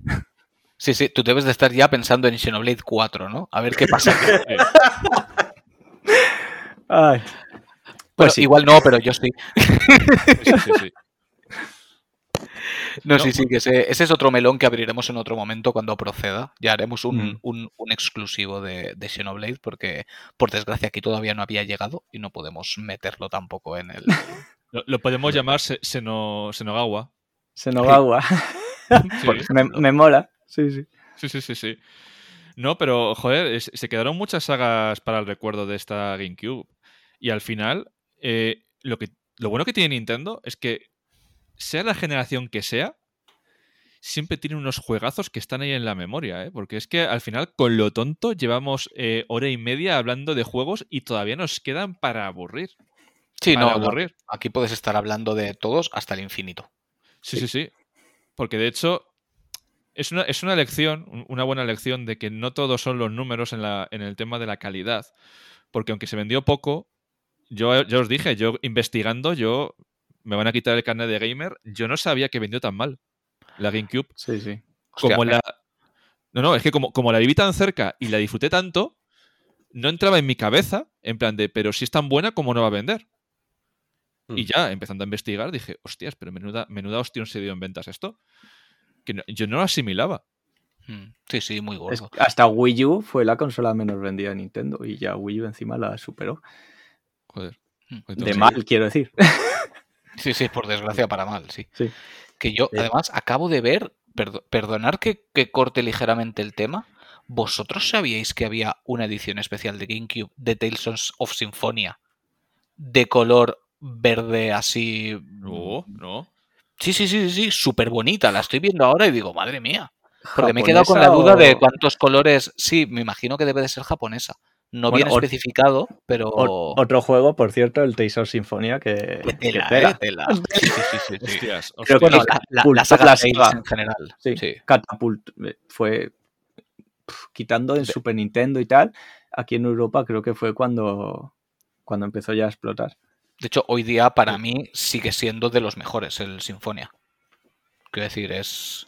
A ese juego se le tiene un amor especial. De hecho, hace poco hicieron como un remake, ¿no? ¿Puede ser? Lo van ¿O a sacar. remasterizaron? Lo van Va a sacar. va- salir, va a salir. En enero o febrero, creo. Sí. Sí. Sí, que es así un poco comiquero, ¿no? Un poco, un poco animu. Yo me fumé el de, el de PlayStation 3. Que me, Mm. gustó en, en GameCube y me cogí la versión de PlayStation 3 y me voy a volver a fumar el de. Sí, sí, En, sí. en cualquiera de estas nuevas. Sí, es que muchas veces hablamos de los remakes y los refritos, pero, por ejemplo, hemos hablado de juegos que si tú ahora mismo los quieres jugar de segunda mano, o pirata o, o- o- o pasa por caja. Eh, ¿Qué opción tienes si lo quieres legal? Mm, ¿Un PC. servicio de suscripción? O, o- o un remake? ¿O un port? Claro, es que hay que pensar en la gente que quiere recuperar esos juegos y, y no tiene acceso a ellos. Mm. Tiene que haber un poco de dualidad, no puedes vivir de refritos, pero sí que tiene que haber en el catálogo eh, recoger ciertos títulos y traerlos al presente para que la gente los pueda jugar y los pueda valorar. Porque eh, hemos hablado de juegos que la gente no ha podido acceder a ellos y lo único que ha visto ha sido vídeos de YouTube y gameplays por ahí.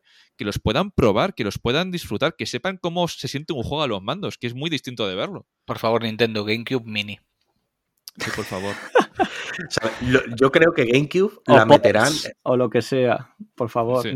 Yo, yo creo que la meterán en el sistema online de Switch 2. Deberían, Ahí, deberían. ahí será, ahí será cuando veamos GameCube, yo creo. Debe- deberían, porque hay, hay muchas cosas que tienen que meter.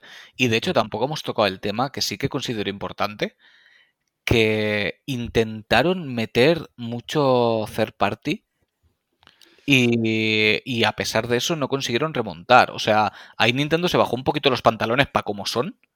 De, de intentar meter todo lo posible, porque estaba pensando y por ahí pasó hasta Crazy Taxi, pasó Burnout, pasó, pasó Telita, ¿eh? O sea, metieron Soul Calibur. Soul Calibur, correcto, que tenía. Link. Link. Sí, sí, sí. qué, sí. qué buenísima esa entrega, por cierto. Esa sí que la, la pillé en su momento de alquiler y hostias. Sí. La mejor versión del Retorno del Rey estaba en GameCube. Cierto, cierto, cierto. Eh, también tuvo. Lo que pasa es que ese no le llegué a dar caña. Un. Ah, Bloody Roar se llamaban. Eh, Mm, que en, Play, tengo, en Play- sí. eh, en Play 1 quemé, creo que era el 2 el que había en la Play 1. O no sé si estaría el 1 y el 2. Yo creo que era el 2 el que había en Play 1. Y luego sacaron Primal Fury para GameCube, pero ese no llegué a probarle. Pero que había cositas también. Lo que pasa es que veis muchas de estas cosas, pues porque se quedan ahí, se quedaron ahí. No sé qué tal vendería, de hecho, por ejemplo, en el caso de Bloody Roar. De todas maneras, también es cierto que, que GameCube tuvo un problema muy gordo, muy gordo, muy gordo. eh, de color negro y para el que salían muchísimos juegos. Joder. Que, que- que Sí. fue PlayStation 2. Que quiero decir, es que barrió.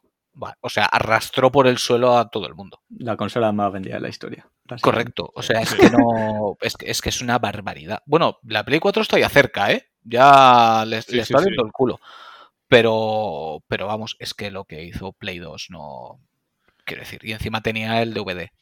Es que era Eso- eso, tío, también. Es que era eso. Que yo, Es de que hecho, yo, yo la tuve de salida también porque conseguí convencer a mi padre que decía, pero ¿para qué vas a comprar un DVD si te compras la Play y sale más barata? ¿Sabes? Y, y- y era cierto, es que además era Sí. cierto. Y era un DVD competente. De hecho, yo siempre lo cuento, tuve antes de la consola una peli en DVD que era Gladiator. Yo tenía comprada Gladiator en DVD, que no la podía poner en ningún sitio porque sabía que el día de salida iba a tener Play 2 y, y la iba a poder poner. Fue mi primer DVD de, de la historia. Lo recuerdo solo por eso. Y claro, eso también hizo mucho porque la manía de Nintendo con que no les pirateen, em, pues le pasó demasiada factura. Sí, los mini DVDs es prueba de ello también. Correcto. Eh, no tengo que investigar también un poquito respecto al tema, pero yo creo que los, ti- los tiros iban un poco por ahí. Entre la riña con Sony y demás, con el tema de, me imagino que todas las movidas de Canon de CDs y demás, Sí. y que querían su sistema propio intentar que fuera menos pirateable, Hmm. eh, dieron lugar a los mini DVDs. Sí, correcto. Sobre todo era eso, que fuera menos pirateable, porque eh, Dreamcast intentó hacer su propia movido también con los GD-ROMs, que poco se habla de ellos, que eran los discos estos de un giga, y, y vamos, y daba igual, o sea, se pirateó desde el día uno. Es que además no te hacía falta ni ponerle ni ningún chip ni nada. O sea, al principio con CDs de carga y luego ni eso. O sea, no le, no le tenías que hacer nada. ¿Sabes? Tú ponías el juego pirata y a tirar. Ya, ya iba todo. Eh, entonces, claro, pues ese tipo de cosas a Nintendo le han pasado mucha factura. Mm. Curiosamente, las consolas más pirateadas luego siguen vendiendo como churros igualmente. Mirar, exactamente, hablamos de Play 2, pero mirar de la siguiente de cerca, pisándola, creo que se diferencian por un millón escaso, Hmm. eh, Nintendo DS. Sí. Por el puto cartucho de la R- R4, sí, sí, creo que se R4. llamaba. Sí, sí, A Y bueno, y Wii también. Muy fácil y Mm. mira lo que vendió. O sea, Mm. Sí, es fuerte, correcto. pero es así. La contraparte de eso es que juegos de PlayStation 2, o sea, tuve la lista de los 10 juegos más vendidos y, y, bueno, y el nuevo Pokémon ya ha vendido prácticamente más que todos los de Play 2. O sea, las ventas de juegos eran muy, muy bajas. en Bueno, de todas 2. maneras también hay que tener en cuenta que a pesar de que ahí ya mucha más gente jugaba, porque el, el cambio de paradigma del jugador fue en Play 1, En Play que de 1. repente sí, todo, todo el mundo quería tener una Play. Eh, aún así, aunque jugaba muchísima más gente, no es tanta como ahora. Sabes que hoy día que un AAA te venda 2 millones es un fracaso. Y en aquel momento 2 millones era vender como churros. Porque Mm. mira tú, hace nada ya estaba, eh, no, ni voy a nombrarlo, un tonto diciendo, no, es que God of War solo ha vendido 3 millones de copias. Y ya lleva 5, ¿sabes? Y decir que God of War había vendido Joder. 3 millones de copias se consideraba un fracaso. Sí, sí, sí, sí, sí. Pues que no Hostia, miren la tío, no. cifra de GameCube. Claro, tío, que dices, hostia, no futem, ¿sabes? Que, que coño, que es mucho, son muchos juegos. Es que ahora la gente compra y juega más que antes, que no siempre es lo mismo, también hay que decirlo. Correcto. Que, ojo, ¿eh? Bueno, yo diría que compran mucho y algunos juegan. Sí. Esa- eso es, eso es. Que tam- pero claro, las ventas suman también al final. Y a ver, a lo mejor es una locura. Y bueno, por hablar un poco también de lo de Pokémon de ahora, es que es un locurón. Pero soy yo el único que ve un poco loco comprarte una edición dual. Yo, yo eso es algo que no he entendido nunca en general. Vaya melones que se Va- vamos a ver, vamos a ver. Yo siendo coleccionista puedo entender que alguien por coleccionismo sea su saga y tal y los compre. Mm. Pero en, en general no lo entiendo. A ver, yo lo entiendo en el sentido que lo- yo lo he hecho con el X y Y. Mi mujer tenía uno, yo tenía otro y cada uno jugaba en su consola. Pero que una persona como unidad de personas se compre los dos, eh, uf, no sé. Si, si te sobra el dinero, sí. y yo, yo no, yo no podría, vamos, no, no sé. Yo sé que muchos lo hacen por el tema del competitivo, en plan, quiero tener todo lo antes posible, que al final pero- lo puedes no seguir teniendo. Pero no se Pero- supone que la gracia es intercambiarlos. ¿A quién le importa intercambiar en el competitivo? ¿Sabes? Si, si te lo intercambias contigo mismo, pues como que tiene un poquito menos de gracia, ¿no? Ahí te pasas el juego a hackearlo para tener todos perfectos y ala, a jugar. Ya está. No, Claro. No, sé, no, yo no lo puedo entender, pero bueno, supongo que para eso, pues eso, pues tienes que ser muy fan de Pokémon, del espectro coleccionista y, y- y que te guste gastarle el dinero tontamente también. Sí, es Pero decir, bueno, vas, a, vas a el- tener los dos juegos y el Steelbook. Correcto. Como Es que un es eso. día, como un día a Kojima se le ocurre sacar un juego con cuatro portadas diferentes. ese día, Explota ese el día- mundo. no, yo, os he dicho muchas veces a mi mujer, a, a mi, a mi mujer le gusta el K-pop, ¿vale? Y en los discos tienen tarjetas, tarjetas que son aleatorias, que tú no, hasta que no lo abres no, no sabes lo que toque. Lo que toca.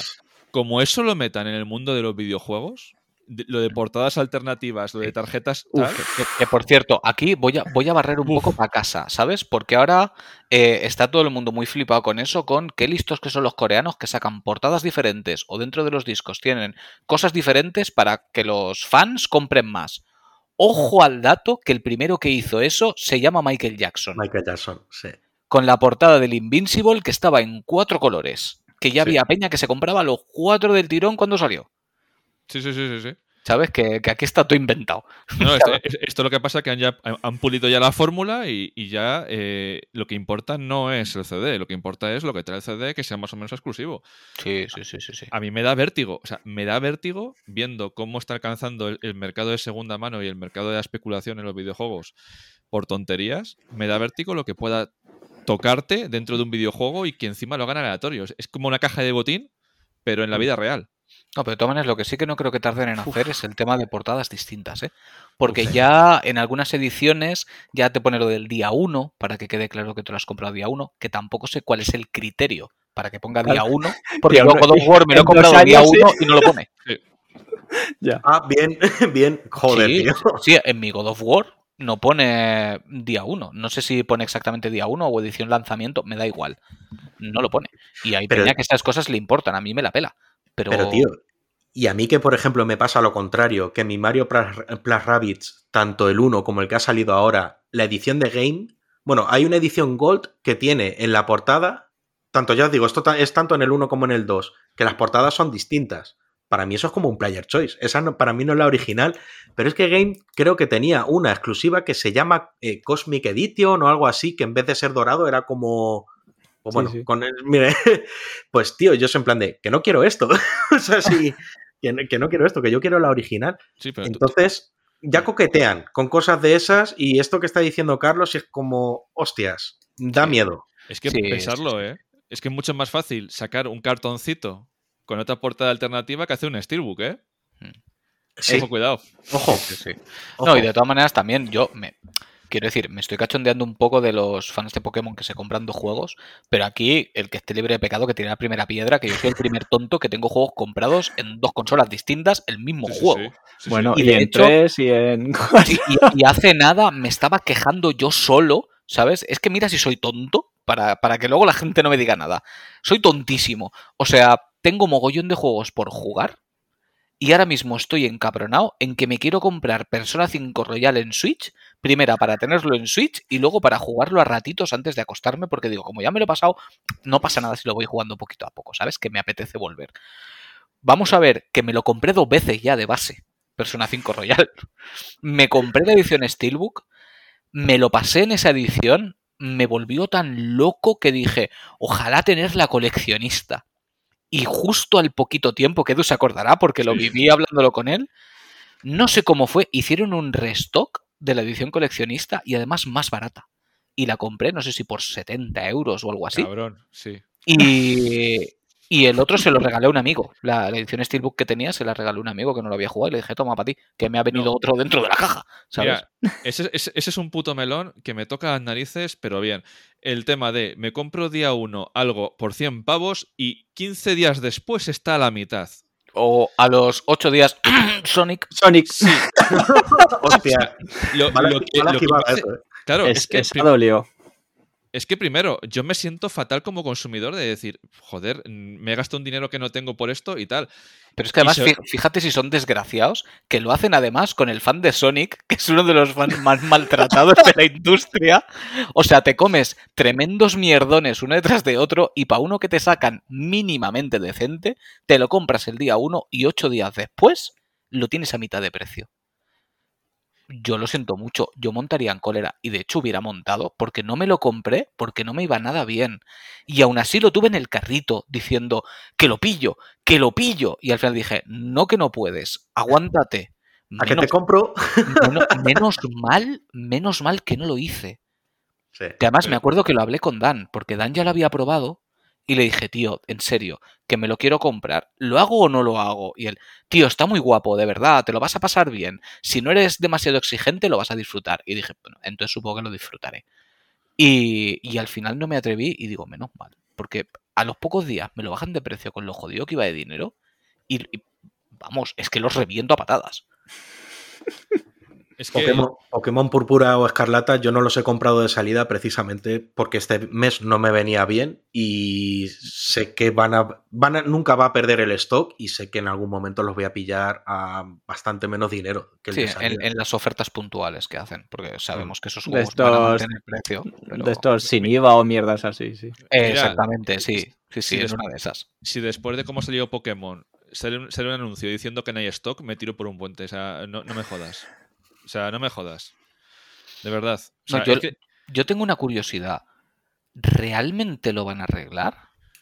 Quiero decir. Sí, claro. En, en- en- en Po- en Pokémon Púrpura 2 y No, Pokémon... no, no, no, no, Es que, es que yo no me voy ni ahí, porque está todo el mundo diciendo, no os preocupéis, que esto luego lo parchean y vamos tirando.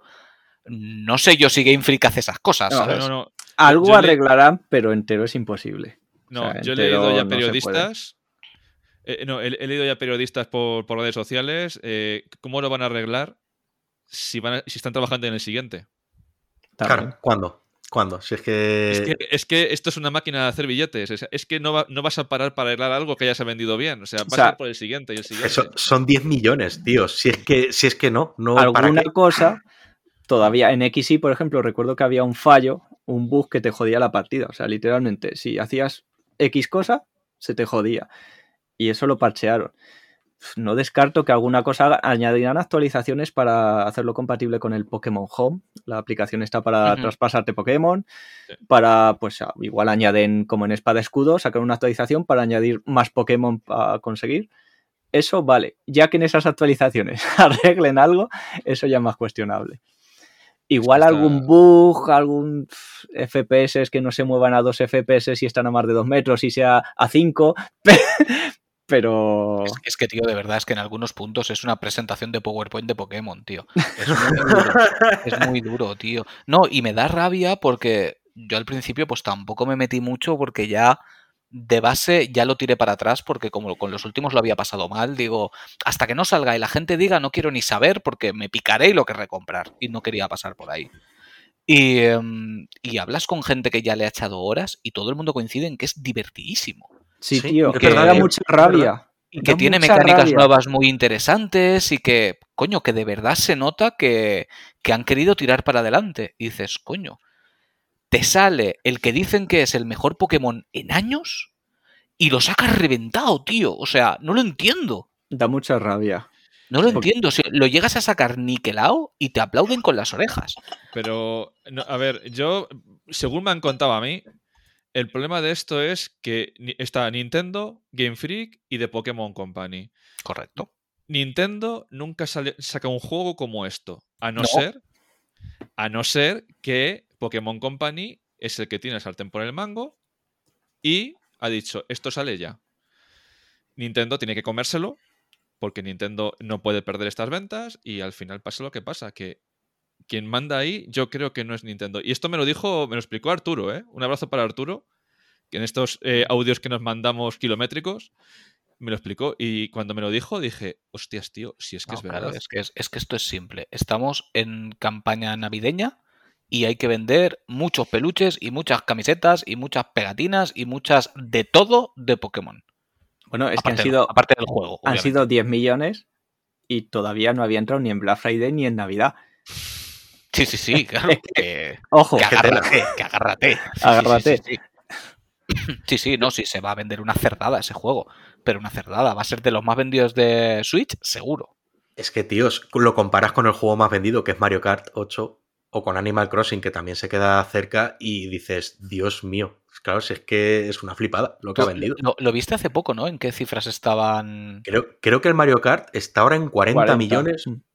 Sí, y joder, es que es una cuarta parte de lo que ha vendido Mario Kart desde que salió. es que es la mitad que espada y escudo, que estamos hablando de Pokémon también. Sí. O sea, ojo. Es, es que en todo el mundo querían un Pokémon Españita. Esto lo estaban deseando todos. Es nuestro, nuestra gracia natural, sí. No, y, y ya digo, me da, me da rabia porque si lo arreglaran, lo compraría. De verdad que lo compraría. O sea, tengo genuinas ganas de probarlo, pero en este estado es que sé que no voy a jugar. Es que a las dos horas lo voy a querer estampar y me voy a cagar en todo. Y no, no quiero. Ojalá lo arreglen, tío. Ojalá lo arreglen. De repente digan, oye, que ha salido un parche que más o menos lo hace jugable. ¿Sabes? Yo qué sé, está consiguiendo llegar a los 10 FPS. Creo que podremos. Es que está hasta, hasta gracioso, ¿eh? Es que el contorsionismo que he visto en algunos vídeos, tío, o sea, digno de rito satánico, tío. O sea, cómo se retuercen los, los muñecos. Sí, pero, pero, bueno. pero ya no es solo eso, porque ahí te puedes quedar con que te pongan lo que les interesa ponerte, ¿no? La, la cagada gorda. Claro, sí, exacto, exacto. Yo, yo he visto gameplays de decir, coño, me voy a poner el gameplay de alguien a ver si realmente sucede tanto como parece que. Y sucede mucho, tío. Sucede mucho. Esa es la pena. Que Mm. muchas veces la gente hila muy fino, ¿sabes? Y por tocar los huevos te buscan la mayor mierda posible para ponértela. Pero sí que es verdad que se cae a pedazos. Se Lo de cae las caídas es brutal. O sea, yo bugs como tal apenas me he encontrado, pero lo de las caídas es, es que es continuo. O sea, simplemente el ver a las personas moverse. Me, me Mm. pasó una cosa curiosa, era una secuencia que igual habéis visto por ahí por Twitter, que estabas en la escuela y, y los niños se movían ahí a dos FPS, estando sentados. Luego termina la secuencia y, y- y los ves bien y tú, pero, pero no se supone que en la secuencia Debería- debería ir mejor. Es que no, no tiene Es- sentido. Es re- renderizado de calidad. E- Es como. ¿por qué funciona mejor cuando es in-game que, que siendo secuencia? Es rarísimo. que, que- que alguien les regale un MacBook a los pobres estos que se mueren de hambre para que rendericen. ¿Sabes? No sé. Madre es que no. Es que, tío, yo además. me- es que me- no me puedo imaginar a los desarrolladores de Game Freak contentos con su producto diciendo, mira qué juego que estamos no. sacando. Es que no puedes, tío. Yo, es que, claro, como yo trabajo con desarrolladores, no puedo evitar pensarlo siempre. Que hay de esos desarrolladores que se están dejando el puto alma, que encima son japoneses, ¿sabes? Que vivirán debajo de su mesa. Y no lo digo a modo de cachoteo, porque sabemos que esas cosas suceden en Japón. Si no literal, casi casi. Que habrán estado a saber el- la cantidad de tiempo trabajando 15, 20 horas diarias para sacar eso adelante. Y sabes que estás sacando un mierdón técnicamente. Es que eso pasa en todos los lados, yo creo, tío. Claro, yo es que también Sí, ando un poco. tú y yo lo hemos mundo- vivido. Tú y yo lo hemos vivido juntos, Es que, lo, además. es que- es que lo hemos Sí, sí. vivido juntos, tío. Entonces, es que es lo mismo que en, una, en unas empresas más pequeñas a la escala grande. Y esto tiene que salir y por cuestiones de contrato, de marketing y demás, Sí, no sí. se mueve ya la fecha más. Y para adelante, y, Y todo el mundo, y todo el mundo siendo consciente de ellos. Sí, sí. Y sale y dice, sé que esto se cae a pedazos, pero es que me han pedido que salga hoy. Decir, y ya iremos arreglando. En el mejor de los casos, esa es, queda en una fase 2 o algo así, que no siempre termina sucediendo. En No, el mundo es- de los videojuegos hablo ahora ya. Tú conocerás la frase igual que yo, ¿sabes? De esto se publica hasta aquí y lo otro evolutivos. Sí. Lo, lo demás ya, esto ya es un evolutivo. ¿Un evolutivo para que funcione? Sí, sí, bueno, pero un evolutivo. ¿Sabes? De hecho, eso con, con Cyberpunk eh, salió como salió y desarrolladores creo que salieron y con declaraciones de decir, es que no queríamos que saliera así, mm, sabíamos que iba mal y, y todo así, pero dijeron los inversores, ya, y ya, ya se retrasó de hecho, no sé si se retrasó una vez o dos, sí. y dijeron en plan, es que hay que sacarlo ya. Y claro, el desarrollado, ¿qué hace? No, pero sabe que ¿sabes la mal, parte, pero- más, la parte más triste de esa historia? ¿Sabes la que es? que los, desarroll- eh, los inversores tenían razón, porque salió y aún así vendió una, Sí, sí, sí. cerdada, una cerdada, ganó una barbaridad de dinero la empresa y con la barbaridad de dinero que han ganado han podido ir parcheando, solucionando y dentro de un par de años la memoria de la gente es muy blandita y se olvidan. Porque hace nada dijeron remake del Brujero 1 y todo el mundo aplaudiendo con las orejas. Y ¿Por qué diciendo, me miras a mí? y yo diciendo, espérate. es- es- es- espérate a ver, ¿sabes? Que el brujero tenga pelo, ¿sabes? Porque igual se les olvida programarlo. Em, claro, yo igual seré, será que soy muy rencoroso, ¿sabes? Pero yo de base, nada más salir ya no lo voy a comprar. Garantizado. Garantizado. Hasta que no sepa que va bien, porque no mucha gente se acuerda que The Witcher 3 salió bastante tocaete, ¿eh? ¿Lo, lo dices Eh. porque desaparecían ciudades y todo del suelo? ¿Sabes? Que- es que tenemos una memoria muy corta, joder. Pues hablando, de, hablando del brujo, eh, el otro día estaba jugando y de repente se le puso el pelo negro al brujo. Que me quedé yo en plan de, what the fuck, y se parecía a Carlos, además. Sí, con el pelo negro. Pero de todas formas, esto es un buen recordatorio para que cuando tengáis que pegar palos a un juego por el apartado técnico, se lo peguéis a quien se lo tiene que pegar, que es a los inversores y a los CEOs, y no como ha habido amenazas de muerte a desarrolladores y gente que está trabajando ahí. Claro, es que dices, los pobrecicos, que estarían dando todo lo que podían, que los tendrían puteados, los tendrían amargados, a ver lo que cobran, porque en, en esta industria el tema sueldos es, vamos, eh, delicado, ¿vale? Variados, como, los, como las notas de Steam, ¿sabes? Variadas. Em, y encima que vaya la peña a decirle, tú hijo de puta, vaya mierda, has sacado. no sé". Hostia, tío, yo me pego un tiro, ¿sabes? Dices, joder, o sea, me, putean, me pagan mal, sacan un juego en unas condiciones que yo no lo sacaría ni de broma y encima la gente me amenaza de muerte, o sea, espectacular. Y luego sale el CEO a decir, la culpa es de los QA que no lo vieron. Luego ya encima. Yo lo digo sinceramente y lo digo de corazón, como alguien haga, haga un estudio de depresiones e intentos de suicidio y tal entre desarrolladores, lo mismo nos asustamos, ¿eh? No, sí, tela, tela, tela. Y, y mucho nos quejamos de, es que les están haciendo crunch. Digo, sí, pero es que también hay otras formas de que una persona lo pase mal por tu culpa y no solamente el crunch. Sí, sí, sí. Mm. No, y aparte que el crunch se habla mucho de- dentro de la industria del videojuego, pero cualquier tipo de empresa que, que desarrolla tecnologías nuevas, Sí. llamémoslo así, o tecnología en general, lo normal es que vivas en un crunch casi permanente. Sí, o la, o la gente que trabaja cara al público en Navidades o en Black Friday. O sea, es que el crunch tiene muchas caras. Y, Es que y las deadlines son muy jodidas. Y si esto tiene que salir aquí, pues tiene que salir aquí. Sí. Claro, es que a mí me hace gracia, tío, cuando estaba estudiando el módulo de programación y demás, bueno, yo hice el módulo este que se llama DAO, de desarro- desarrollo de aplicaciones web, y me hace gracia, tío, que había muchos compañeros que decían, no, es que que- yo quería hacer desarrollo de videojuegos y demás, y, y es como, vale, eh, tío, una cosa es que en tus ratos libres eh, te pongas a trastear con Unity o con el eh, Unreal Engine o con el Game Maker en su época, y otra cosa es que quieras trabajar de programador de videojuegos, que es que no es lo mismo que te guste programar a que te guste, o sea, jugar a los videojuegos a que te guste programarlos. Sí, no tiene nada que ver. Es que no tiene nada que ver, quiero decir que al final la gente no sé qué se pensará cuando dice, no, yo quiero, quiero hacer mi videojuego. Ojo, que animo a todo el mundo, joder, a que se mueva la industria y todo eso, y a que si es tu sueño lo persigas y demás, que de hecho, joder, vosotros entrevistáis a mucha gente que empezaron por ese camino. Pero hay que ser realistas y saber lo que viene, que hay mucho curro detrás, No. que es que te, que te piensas Sí. que, que el juego se va a programar porque vas a hacer una base y vas a estar jugando. No, tío, o sea, No, ya no tú lo que vas a es- tener es saber qué, qué implica programar un videojuego. Es como a mí, Claro. cada vez que digo que he sido QA en videojuegos, todo el mundo, ¡guau! El trabajo soñado. Vamos a ver, que ser QA en videojuegos no es que te den el juego hecho y juega a ver si encuentras Al algo. revés. ¿Sabes? Que, que te están dando trozos. O sea, que esto no va así. Que, que- que no eres un lo que se conoce como un beta tester, ¿sabes? Cuando el juego ya está más o menos en fase gold, ¿sabes? Que ya vas probando el juego prácticamente completo, ¿no? Ni de coña.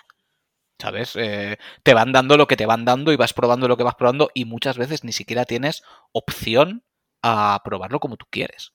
Porque a veces que las compañías directamente ellos te mandan su dossier, haz esto, haz esto, haz esto y vas tachando checks. Hmm. ¿sabes?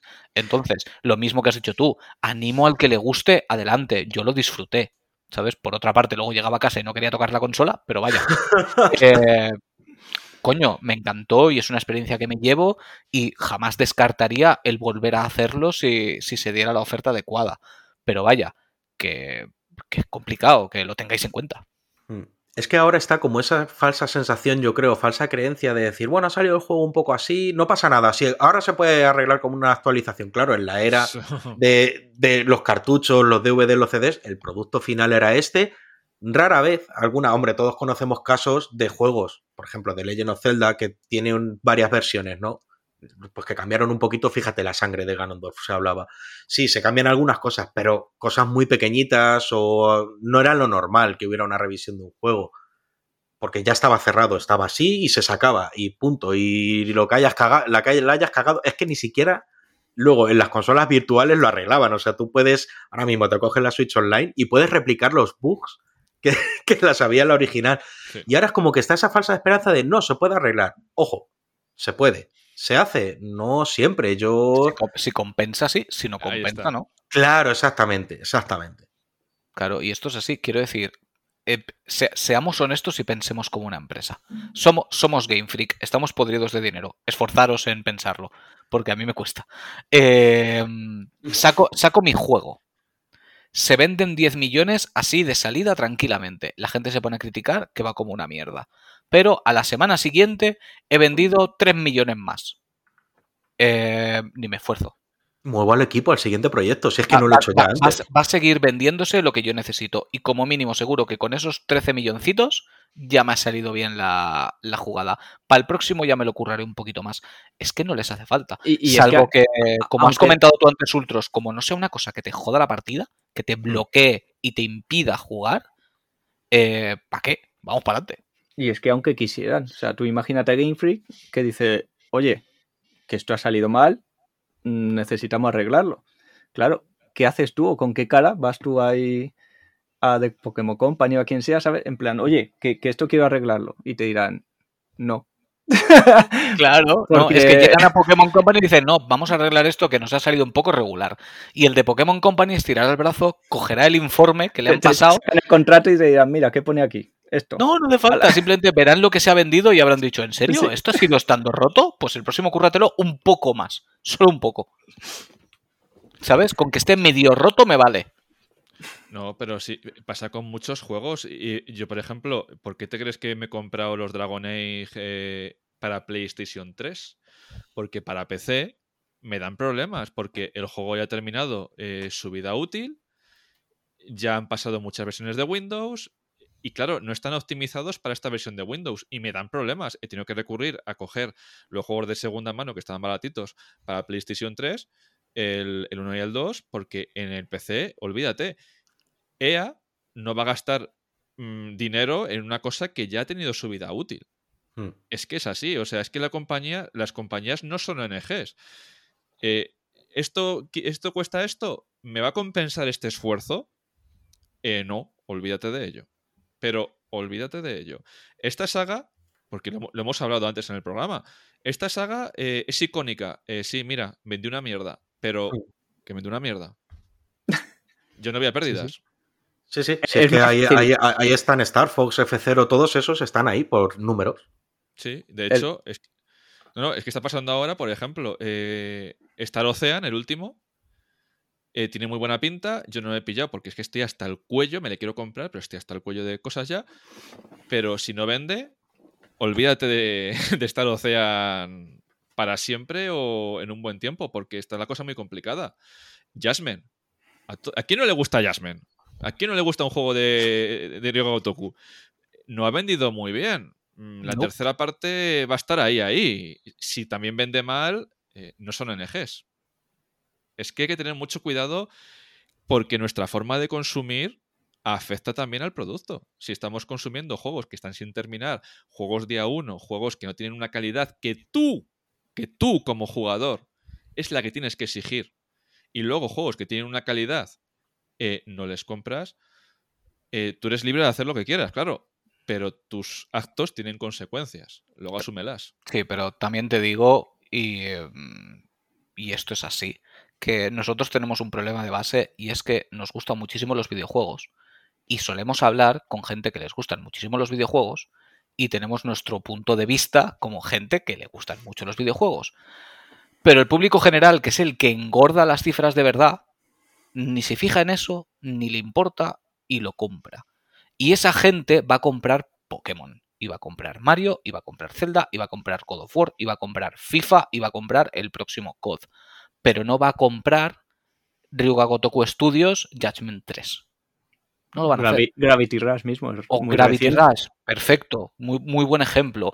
Quiero decir, eso, Sí, eso lo sabe la gente que le gusta mucho los videojuegos y está metida en el rollo. ¿Sabes? A no ser que sea el típico juego que pega el pelotazo que nadie se lo esperaba, lo normal es que directamente no lo compren porque ni se enteren de que eso existe. Sí. ¿Sabes? Porque sí, yo, a mí me decepcionó que los Judgment vendiera tan poco. Porque claro, tú esperas, dices, coño, el primero fue un juegazo, el segundo se va a hinchar a vender, pero no te das cuenta de que de eso no se entera nadie.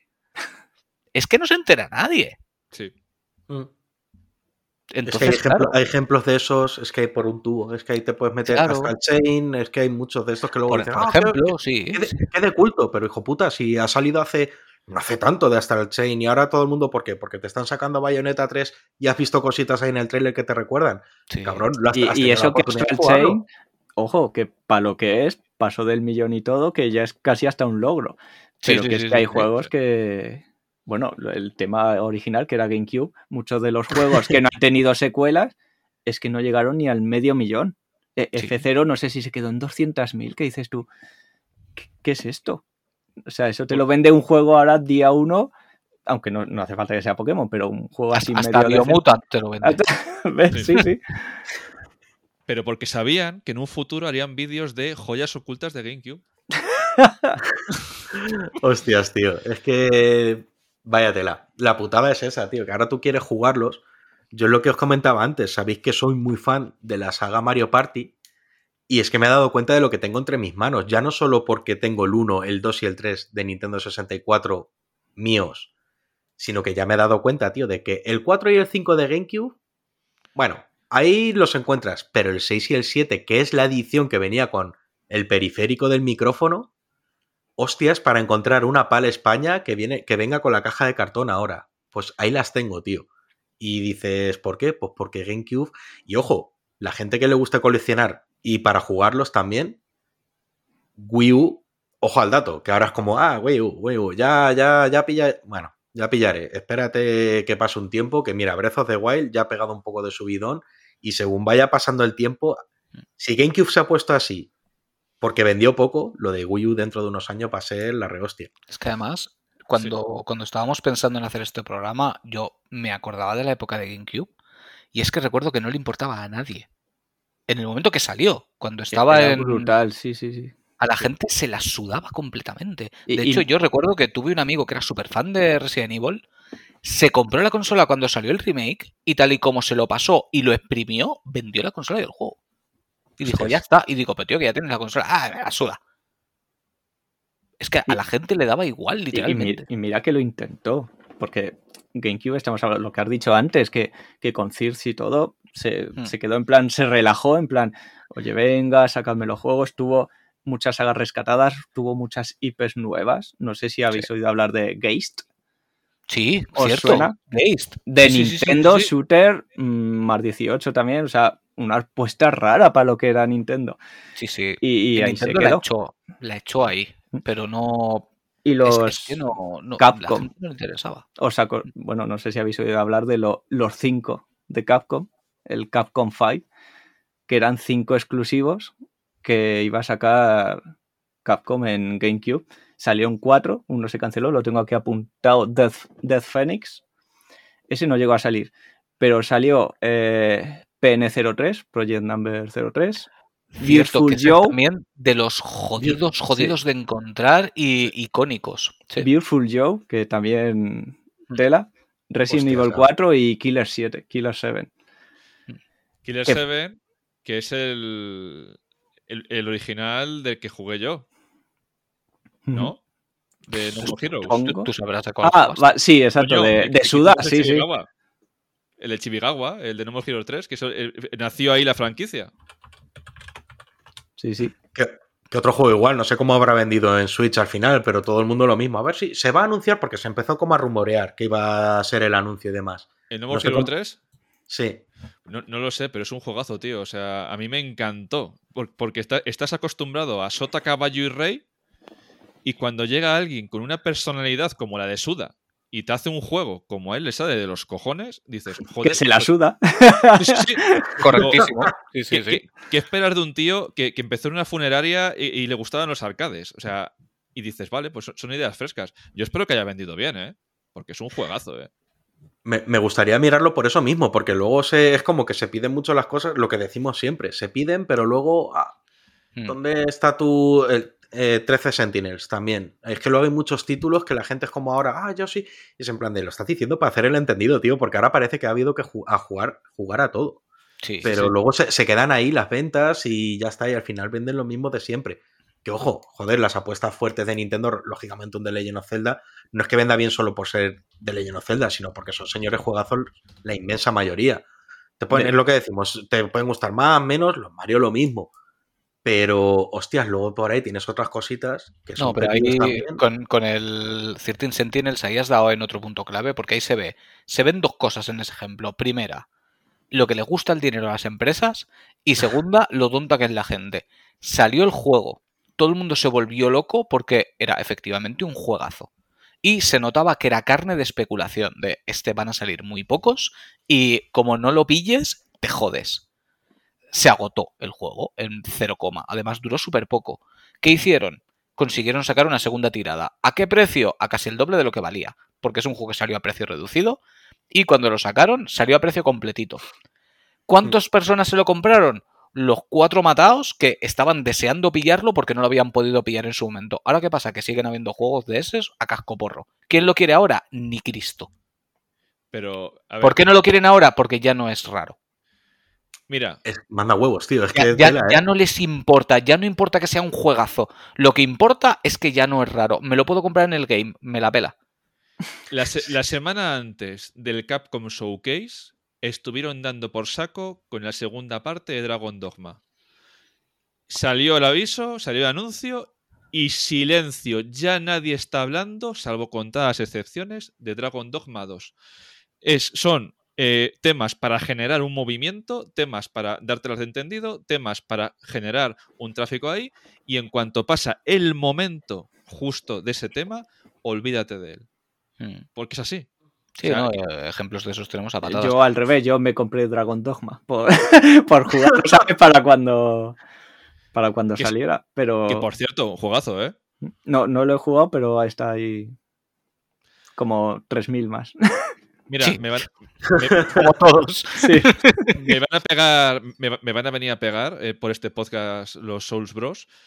Pero me parece mejor juego que, que Dark Souls, ¿eh? Me- más divertido para mí. No te preocupes, si vienen a pegarte, haces un parry. Hijo de puta. Yo, yo- yo creo que ya jugando a Bloodborne soy inmortal. No, sí, pero es que son cosas que, yo qué sé, no sé. Ya es me- me- meternos en, en- otro fregado y ya nos hemos metido en unos cuantos. Pero es, es delicado, es delicado. Y sobre todo cuando se miden los juegos por su escasez y no por su calidad, ya mal camino. Es que Sí, encima eso de pedir, pedir y luego sale y nada. Cuando, cuando piden también muchas ediciones coleccionistas, que saquen más, que no sé qué, que es culpa suya. Si sacan más, es que no se venderían. Antes Sí, del boom este importar. especulador, Mm. eh, cuan- que he trabajado, lo sabéis, vendiendo videojuegos, ediciones especiales liquidadas, pero siempre, todas las ediciones Sí, que salían, todas siempre. liquidadas, liquidadas, siempre, siempre, pero un montón, porque no se vendían. Ahora llegó el boom de la especulación, tal. ¿qué pasa si salen más? Pues que o no se venden o lo compran los especuladores también para volver a vender más. Entonces, es complicado. Sí, no, pero sí que se queda ahí en ese limbo de, no, es que han repuesto y dices, buah, pues ahora si hay de sobra ya me da Claro. sí, sí. Es que voy a poner un ejemplo. Bayonetta 1 edición física. Mm. ¿Sabéis cómo ha sido la tirada? Estoy seguro de que luego la gente que no ha jugado Bayonetta eh, te sacan y el juego se empieza a ver por las tiendas y a la gente se la sudaría Sí, al final del juego. sí, sí, O sea, sí. mola porque es escaso. De hecho, había algún pirado en Wallapop. eh, te lo vendo los dos por 2000. Digo, joder, Pues mil hostias es lo que tienes en la cara, cabrón. Pero, pero, pero, pero es eso, es que porque no, porque no hay, pero la edición de Xenoblade también Ultros lo, lo, ha visto, bueno, lo hemos visto todos, pero quiero decir que no era cara tampoco, y si hubiera estado más asequible, seguramente hubiera, la gente lo hubiera pasado por alto, tío. En cambio, valía, no recuerdo ya el precio, ¿no llegaba a 40? ¿puede 35, ser? creo que era. 35. Claro, sí, pero, pero eh, no, había poca, era para especular. De hecho, la pillabas y luego ya enseguida, ¡pum!, súper cara. Porque es rara, tío, porque no. Te la ponen en las tiendas y seguro que no la quieres, cuando son maravillas de libros, tío. De, de de libros de hecho, arte. yo, yo la tengo gracias a Ultros, literalmente. Cuando dijo, chicos, que, que- que la acaban de reponer. O sea, corred insensatos al día siguiente, que volvieron a poner más. Sí, Y yo me metí, además la compré sin cero problemas. O sea, la página súper estable, ningún problema. Y al ratito se ha vuelto a caer y digo, hostia, digo, si hace 10 minutos lo estaba comprando yo y la página de Nintendo iba finísima. O sea, no me dio ningún problema. De hecho, ya tuve ese típico momento de crisis de decir, ¿lo habré comprado bien? Voy a comprobar el mail. Es verdad, es verdad. Y, Yo, la- y yo la nada, al día sí, siguiente. y- y cero pegas. Sí, igual que yo. Sí, sí, sí. Claro. Estuvo como una hora al final. Porque por la noche creo que fue cuando la pillaste tú, Ultros. Sí. Eso, que ahí, ahí duró pusieron por la poco. mañana, que nada, duró, de hecho a lo que llegó el correo ya se habían agotado, ya la web se fue a la mierda, y luego por la tarde es como que misteriosamente lo pusieron otro poco y ahí fue cuando la conseguí pillarla. Y fue cogerla y al rato la web petó. Y petó hasta ya no sé cuánto estuvo caída. Y sí, al día siguiente lo pusieron otra vez, con la web ya medio iba bien y puse el aviso en plan, mira, mm, cogerlo, que no sé qué ha pasado, que la han vuelto a poner, aprovechar. Sí, sí, Mm. sí. Y de hecho al rato ya ponía agotado. O sea, ya Sí. no. Y Ujú. creo que ya no han vuelto a poner. Fue en ese momento y no, no volvieron a poner. Mm. Y no hablemos del empaquetado, porque es un tema aparte. Uh, Ya, uh. ya hablé de él, ya. Pero, En fin. pero eso, no, pero, pero sí que hay que decir que la edición es, es muy bonita, está súper cuidada, me parece un precio adecuado para lo que te están dando, o sea, el precio está bien. Quiero decir, ya hay libros que de esa calidad valen más. Entonces, Entonces- 40 euros tranquilamente, mínimo. Claro, por eso te Sí. digo que, que simplemente por el libro, pues tienes también la Steelbook, la caja es muy bonita, es, está muy bien cuidada, es enorme, no parecía tan grande hasta que la tenías delante que dices, hostia, menudo cacharro. ¿sabes? Porque me la pasó de con la Bayonetta 3 también. La Bayonetta 3 es grande, pero es que la otra es más. Pero Yo- bastante más. Yo pensaba que iba a ser más pequeña la de Bayonetta cuando lo vi en las imágenes y me sorprendió. Digo, hostia, qué pedazo cacharro. Sí, sí, no, yo igual, yo cuando la tenía en las manos digo, madre mía, esto es gigante. Que por cierto, hay que decir que me ha parecido una edición súper cuidada también la de Bayonetta. Está llena de detallitos que me parecen maravillosos. ¿Sabes? Mm. El- las tres portadas nuevas, el meterte una caja vacía porque te faltaría un juego en físico para poderlo tener, eh, que tenga unas patitas detrás la propia caja para que lo utilices de expositor, o sea, Chulísima. Sí, sí. Sí, muy está muy bien chula. hecho, Está muy muy bien chula, hecho. Sí. Y asequible de precio para lo que te están dando. Que ya estamos viendo que- que, que se Y les el va de juego las en manos. físico. Correcto, y con el juego en físico. Sí, sí, sí. Sí. Sí, yo creo que lo peor ha sido lo de la página de Nintendo. Sí, por lo demás, eh, eh, todo lo que venía era muy correcto. Pero es que, tío, o sea, había una movida ahí también. Mira, yo, mi Mario Plus Rabbids, el Spark of, Spark of Hope, o Hope, madre mía, no sé ni hablar ya a estas horas, eh, eh, es de la Store de Nintendo, porque luego ahora están siendo también tan cucos, que esta es otra cosa que me da mucho miedo junto con las portadas alternativas, que es que ese Steelbook es distinto al de, por ejemplo, Game. Y mola considerablemente más tanto el de Bayonetta 3 como el, de Mario, el del Mario Plus Rabbids. ¿Por qué? Y exclusivo de Nintendo. Juégatela ya tú, a pillarlo ahí. Sí, es que, Ostras. eh, parece una tontería, pero las ediciones metálicas que antes las encontrabas con relativa facilidad en todas las plataformas, al final se están restringiendo a muchas porque es un motivo de compra por hacerte con un juego, ¿eh? Sí. Y Sí, no sí, solo totalmente. juegos, películas también. Sí. Sí, y Lo- yo antes encontraba en todos lados y ahora solamente las encuentro en sitios muy contados. Ahí lo dejo. Los que pagan. Sí. Claro. Di Ultros, di- dime, dime. No, no, de lo de las películas, que cuando, cuando estuve vendiendo películas también, era un poco la sección de juegos, pelis, tal, llegaba la película en lo típico, 4K, ta- caja metálica, y era caja metálica o reservada, o duraba a las 10 de la mañana, entraba el típico, pum, me la llevo, y luego igual no se vendían más películas. O sea, increíble. Sí. van a saco a por eso. Mm. Sí. Sí, a mí es una cosa que me sorprende porque, a ver, que sí, que, que están chulas, ¿sabes? Y yo tengo algunas que son súper espectaculares.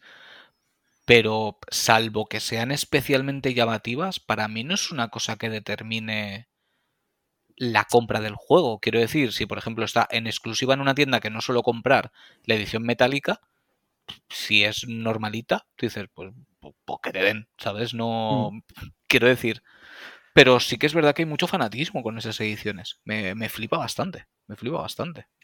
A ver, es que de, de un steelbook, de una edición, a por ejemplo un, un taco deposit, como también ha habido en otros casos, pues dices, hostias, me voy a por el, de- a por el del steelbook. Ahí Sí. también se queda, pero sabéis perfectamente, es muy reciente el ejemplo. Pero también, sí, sí. Si, si es bonita, como dice Carlos, si no es bonita, pues es que no me la cojo, Ah, básicamente. O Es, sea, es que hay algunas que, que son bastante sosas, que simplemente es pues una caja de metal, sin más. sí, sí. Pero, sí, pero hay un mamoneo increíble porque supuestamente algunas que son exclusivas en este país, luego te, te metes en la store de Inglaterra o te metes en otro lado y ahí no son exclusivas y el diseño es muy parecido si no es el mismo. Mira, sí, o que, son, o- entonces- o que son steelbooks que tienen la cover oficial del juego, que es como, Sí. joder, pues la gracia es que solo es metálica. Por lo menos, por eso en el caso de que he dicho, la cogí de la Nintendo Store porque presentaba otra portada, más sosa, porque al final era, era azul, con sus letras en plateado. Y bueno, dices, pues esto es más soso, ya, bueno, pero es que la otra literalmente es el cover oficial. Entonces, no tenía gracia para mí. es que De lo hecho, que... mira, por ejemplo, bueno, TD Ultros. No, y que iba a decir que me he acordado de Resident Evil 7, que es el ejemplo perfecto que comentáis, porque si no recuerdo mal, de hecho yo tengo la caja metálica porque me pareció la más chula de todas las que había, pero era, cada tienda tenía su carátula exclusiva, una tenía la caja metálica, otra tenía la lenticular, otra tenía el no sé qué, y es un poco lo que hablabais de cosas de las carátulas nuevas, de los CDs y, y las pelis también, que se habla mucho, pero cuando como alguien entre al mundo de las pelis y vea el tirón que hay, porque tú piensas películas de Star Wars, por ejemplo. ¿Cuántas ediciones ha habido? Yo las estaba vendiendo y flipaba que cada, cada dos meses te sacaban la misma peli con carátula distinta. Es que era una locura. Ahora todas caja metálica, ahora caja metálica con no sé qué, ahora pack, ahora con este dibujo de no sé quién, ahora como los postres originales. Era una locura. O sea, el que quiera coleccionar todo se pega un tiro. Sí, sí, sí, sí, sí. Además de verdad. Además Sí. de verdad. Yo, yo iba a decir que a mí la que sí que me ha fastidiado reciente es precisamente la de la de Persona 5 Royal. Porque la nueva que han sacado es muy, muy bonita. Que, que la que tengo yo con la edición especial, que es Mm. la misma que venía con la edición Steelbook, que era la sencilla, Sí. es muy chula, porque es muy bonita. Que por un lado es negra y roja y por el otro lado es en, en tonos Sí, dorados. la que tengo Sí. yo, sí. sí. Sí, es en, en la coleccionista viene la misma que si te lo comprabas suelto. Y, y es muy chula, pero la que han sacado ahora es más chula todavía, o al menos a mí me ha parecido mucho más bonita. Lo que pasa es que, pues eso, pues no he caído en volverla a comprar todavía. Recalco el todavía, porque acabará sucediendo. No, ¿A quién pretendo engañar? Lo voy a hacer. Em, y además creo que lo merece, ¿no? Porque cuando, cuando un juego es muy bueno, si puedes apoyar a la compañía para demostrarle que quieres que saquen más, Claro, y encima con la Em, traducción, que, que vean que, joder, que, que gracias, ¿sabes? O sea, Claro, claro, claro. que, claro, que ha vendido más y, y es normal, el original creo que estaba solo en inglés. Sí, pues si ahora lo traduces a francés, italiano, español, pues se agradece. Y, y me gusta que la gente de verdad lo apoye, porque eso sí que merece apoyo. Y de hecho ya lo han premiado sacando ahora eh, Persona 3 y 4 que ya han dicho que vendrán traducidos Exacto. también. Que, que van a caer, por Sí, supuestísimo. no, o sea, no, de, cabeza. Sí, sí, sí. Y si luego sacan en edición física, pues lo compraremos otra vez más. no, no- no sé cuándo jugaré, pero caerá. No, además, ya os digo yo, Persona 3, no lo sé porque no lo he jugado, pero Persona 4 es Me han hablado bien de él, sí. Es una maravilla. A mí me flipo. Me sigo quedando con Persona 5, pero también tiene el factor que es el primero que he jugado. Y eso Claro. pues también ayuda, ¿sabes? Sí. Que igual ahora te viene el purista de la saga Shin Megami Tensei y te dice, pues Persona 3, vale, estupendo, dame tiempo, ¿sabes? O sea, no, no- no te preocupes que le, que le daremos. Claro, y Sí, además, que digas te va a decir el que no, el que no has jugado, tranquilo. Correcto, sí, sí, sí. y además es lo que digo yo, que, que digas que te gusta más uno que otro no significa que el otro no te guste. O sea, Correcto, claro, claro, claro. Hay juegos que de verdad no te gustan, pero pues entre Resident Evil, del 7, ¿cuál es tu favorito? El 3. ¿Es que no te gusta el 2? Sí, me gusta el 2, pero igual a alguien el 3 le gusta más. Correcto. Me has preguntado por el favorito, o sea, salvo que quieras que te diga todos. Pero bueno, sí, sí, sí, sí, es, es lo que hay. Pues bueno, chicos, yo creo que con dos horitas y media ya, ya hemos ido bien, ¿eh? Sí, sí, ya, sí. ya- ya hemos ido bien. Y, y- y no sé vosotros, pero para mí empiezan a no ser horas. Estamos Hombre. en la hora golfa. Sí, Sí, ya son, son horas peligrosas ya. pues ya, sí. En fin, eh, Ultros, Gumi, de verdad ha sido un placer que, que vinierais unos por primera vez y el otro por segunda vez. Eh, probablemente habrá una segunda y una tercera respectivamente. Y eh, de verdad, es un placer teneros por aquí. Os vuelvo a recordar a todo el mundo. Ambos tienen sus canales de YouTube, darles muchísimo amor. Uno es El Pequeño Ultros y el otro es Impact X64. Eh, darle cariño que, que se lo merecen, que son dos putos cracks. Y también a nosotros, que también nos merecemos cariño. Sí, pero primero van ellos, luego nosotros. Bueno. Tenemos que ser buenos anfitriones. Primero Sí. ellos, que le den cariño a ellos. Y luego De- ya, de- si les da tiempo, a nosotros. De hecho, que estemos tan en la mierda físicamente y haya durado esto casi dos horas y media y ha pasado como cinco minutos, es que es maravilloso, de verdad. Es que Sí, maravilloso. hecho, yo estoy pensando en todo lo que tengo que hacer y me quiero pegar Yo sigo flipando que hayan pasado dos horas y media, sí, sí. Pues nada, chicos, nos volveremos a ver seguro. Muchísimas gracias por estar aquí y nos vemos el próximo domingo. ¡Chao!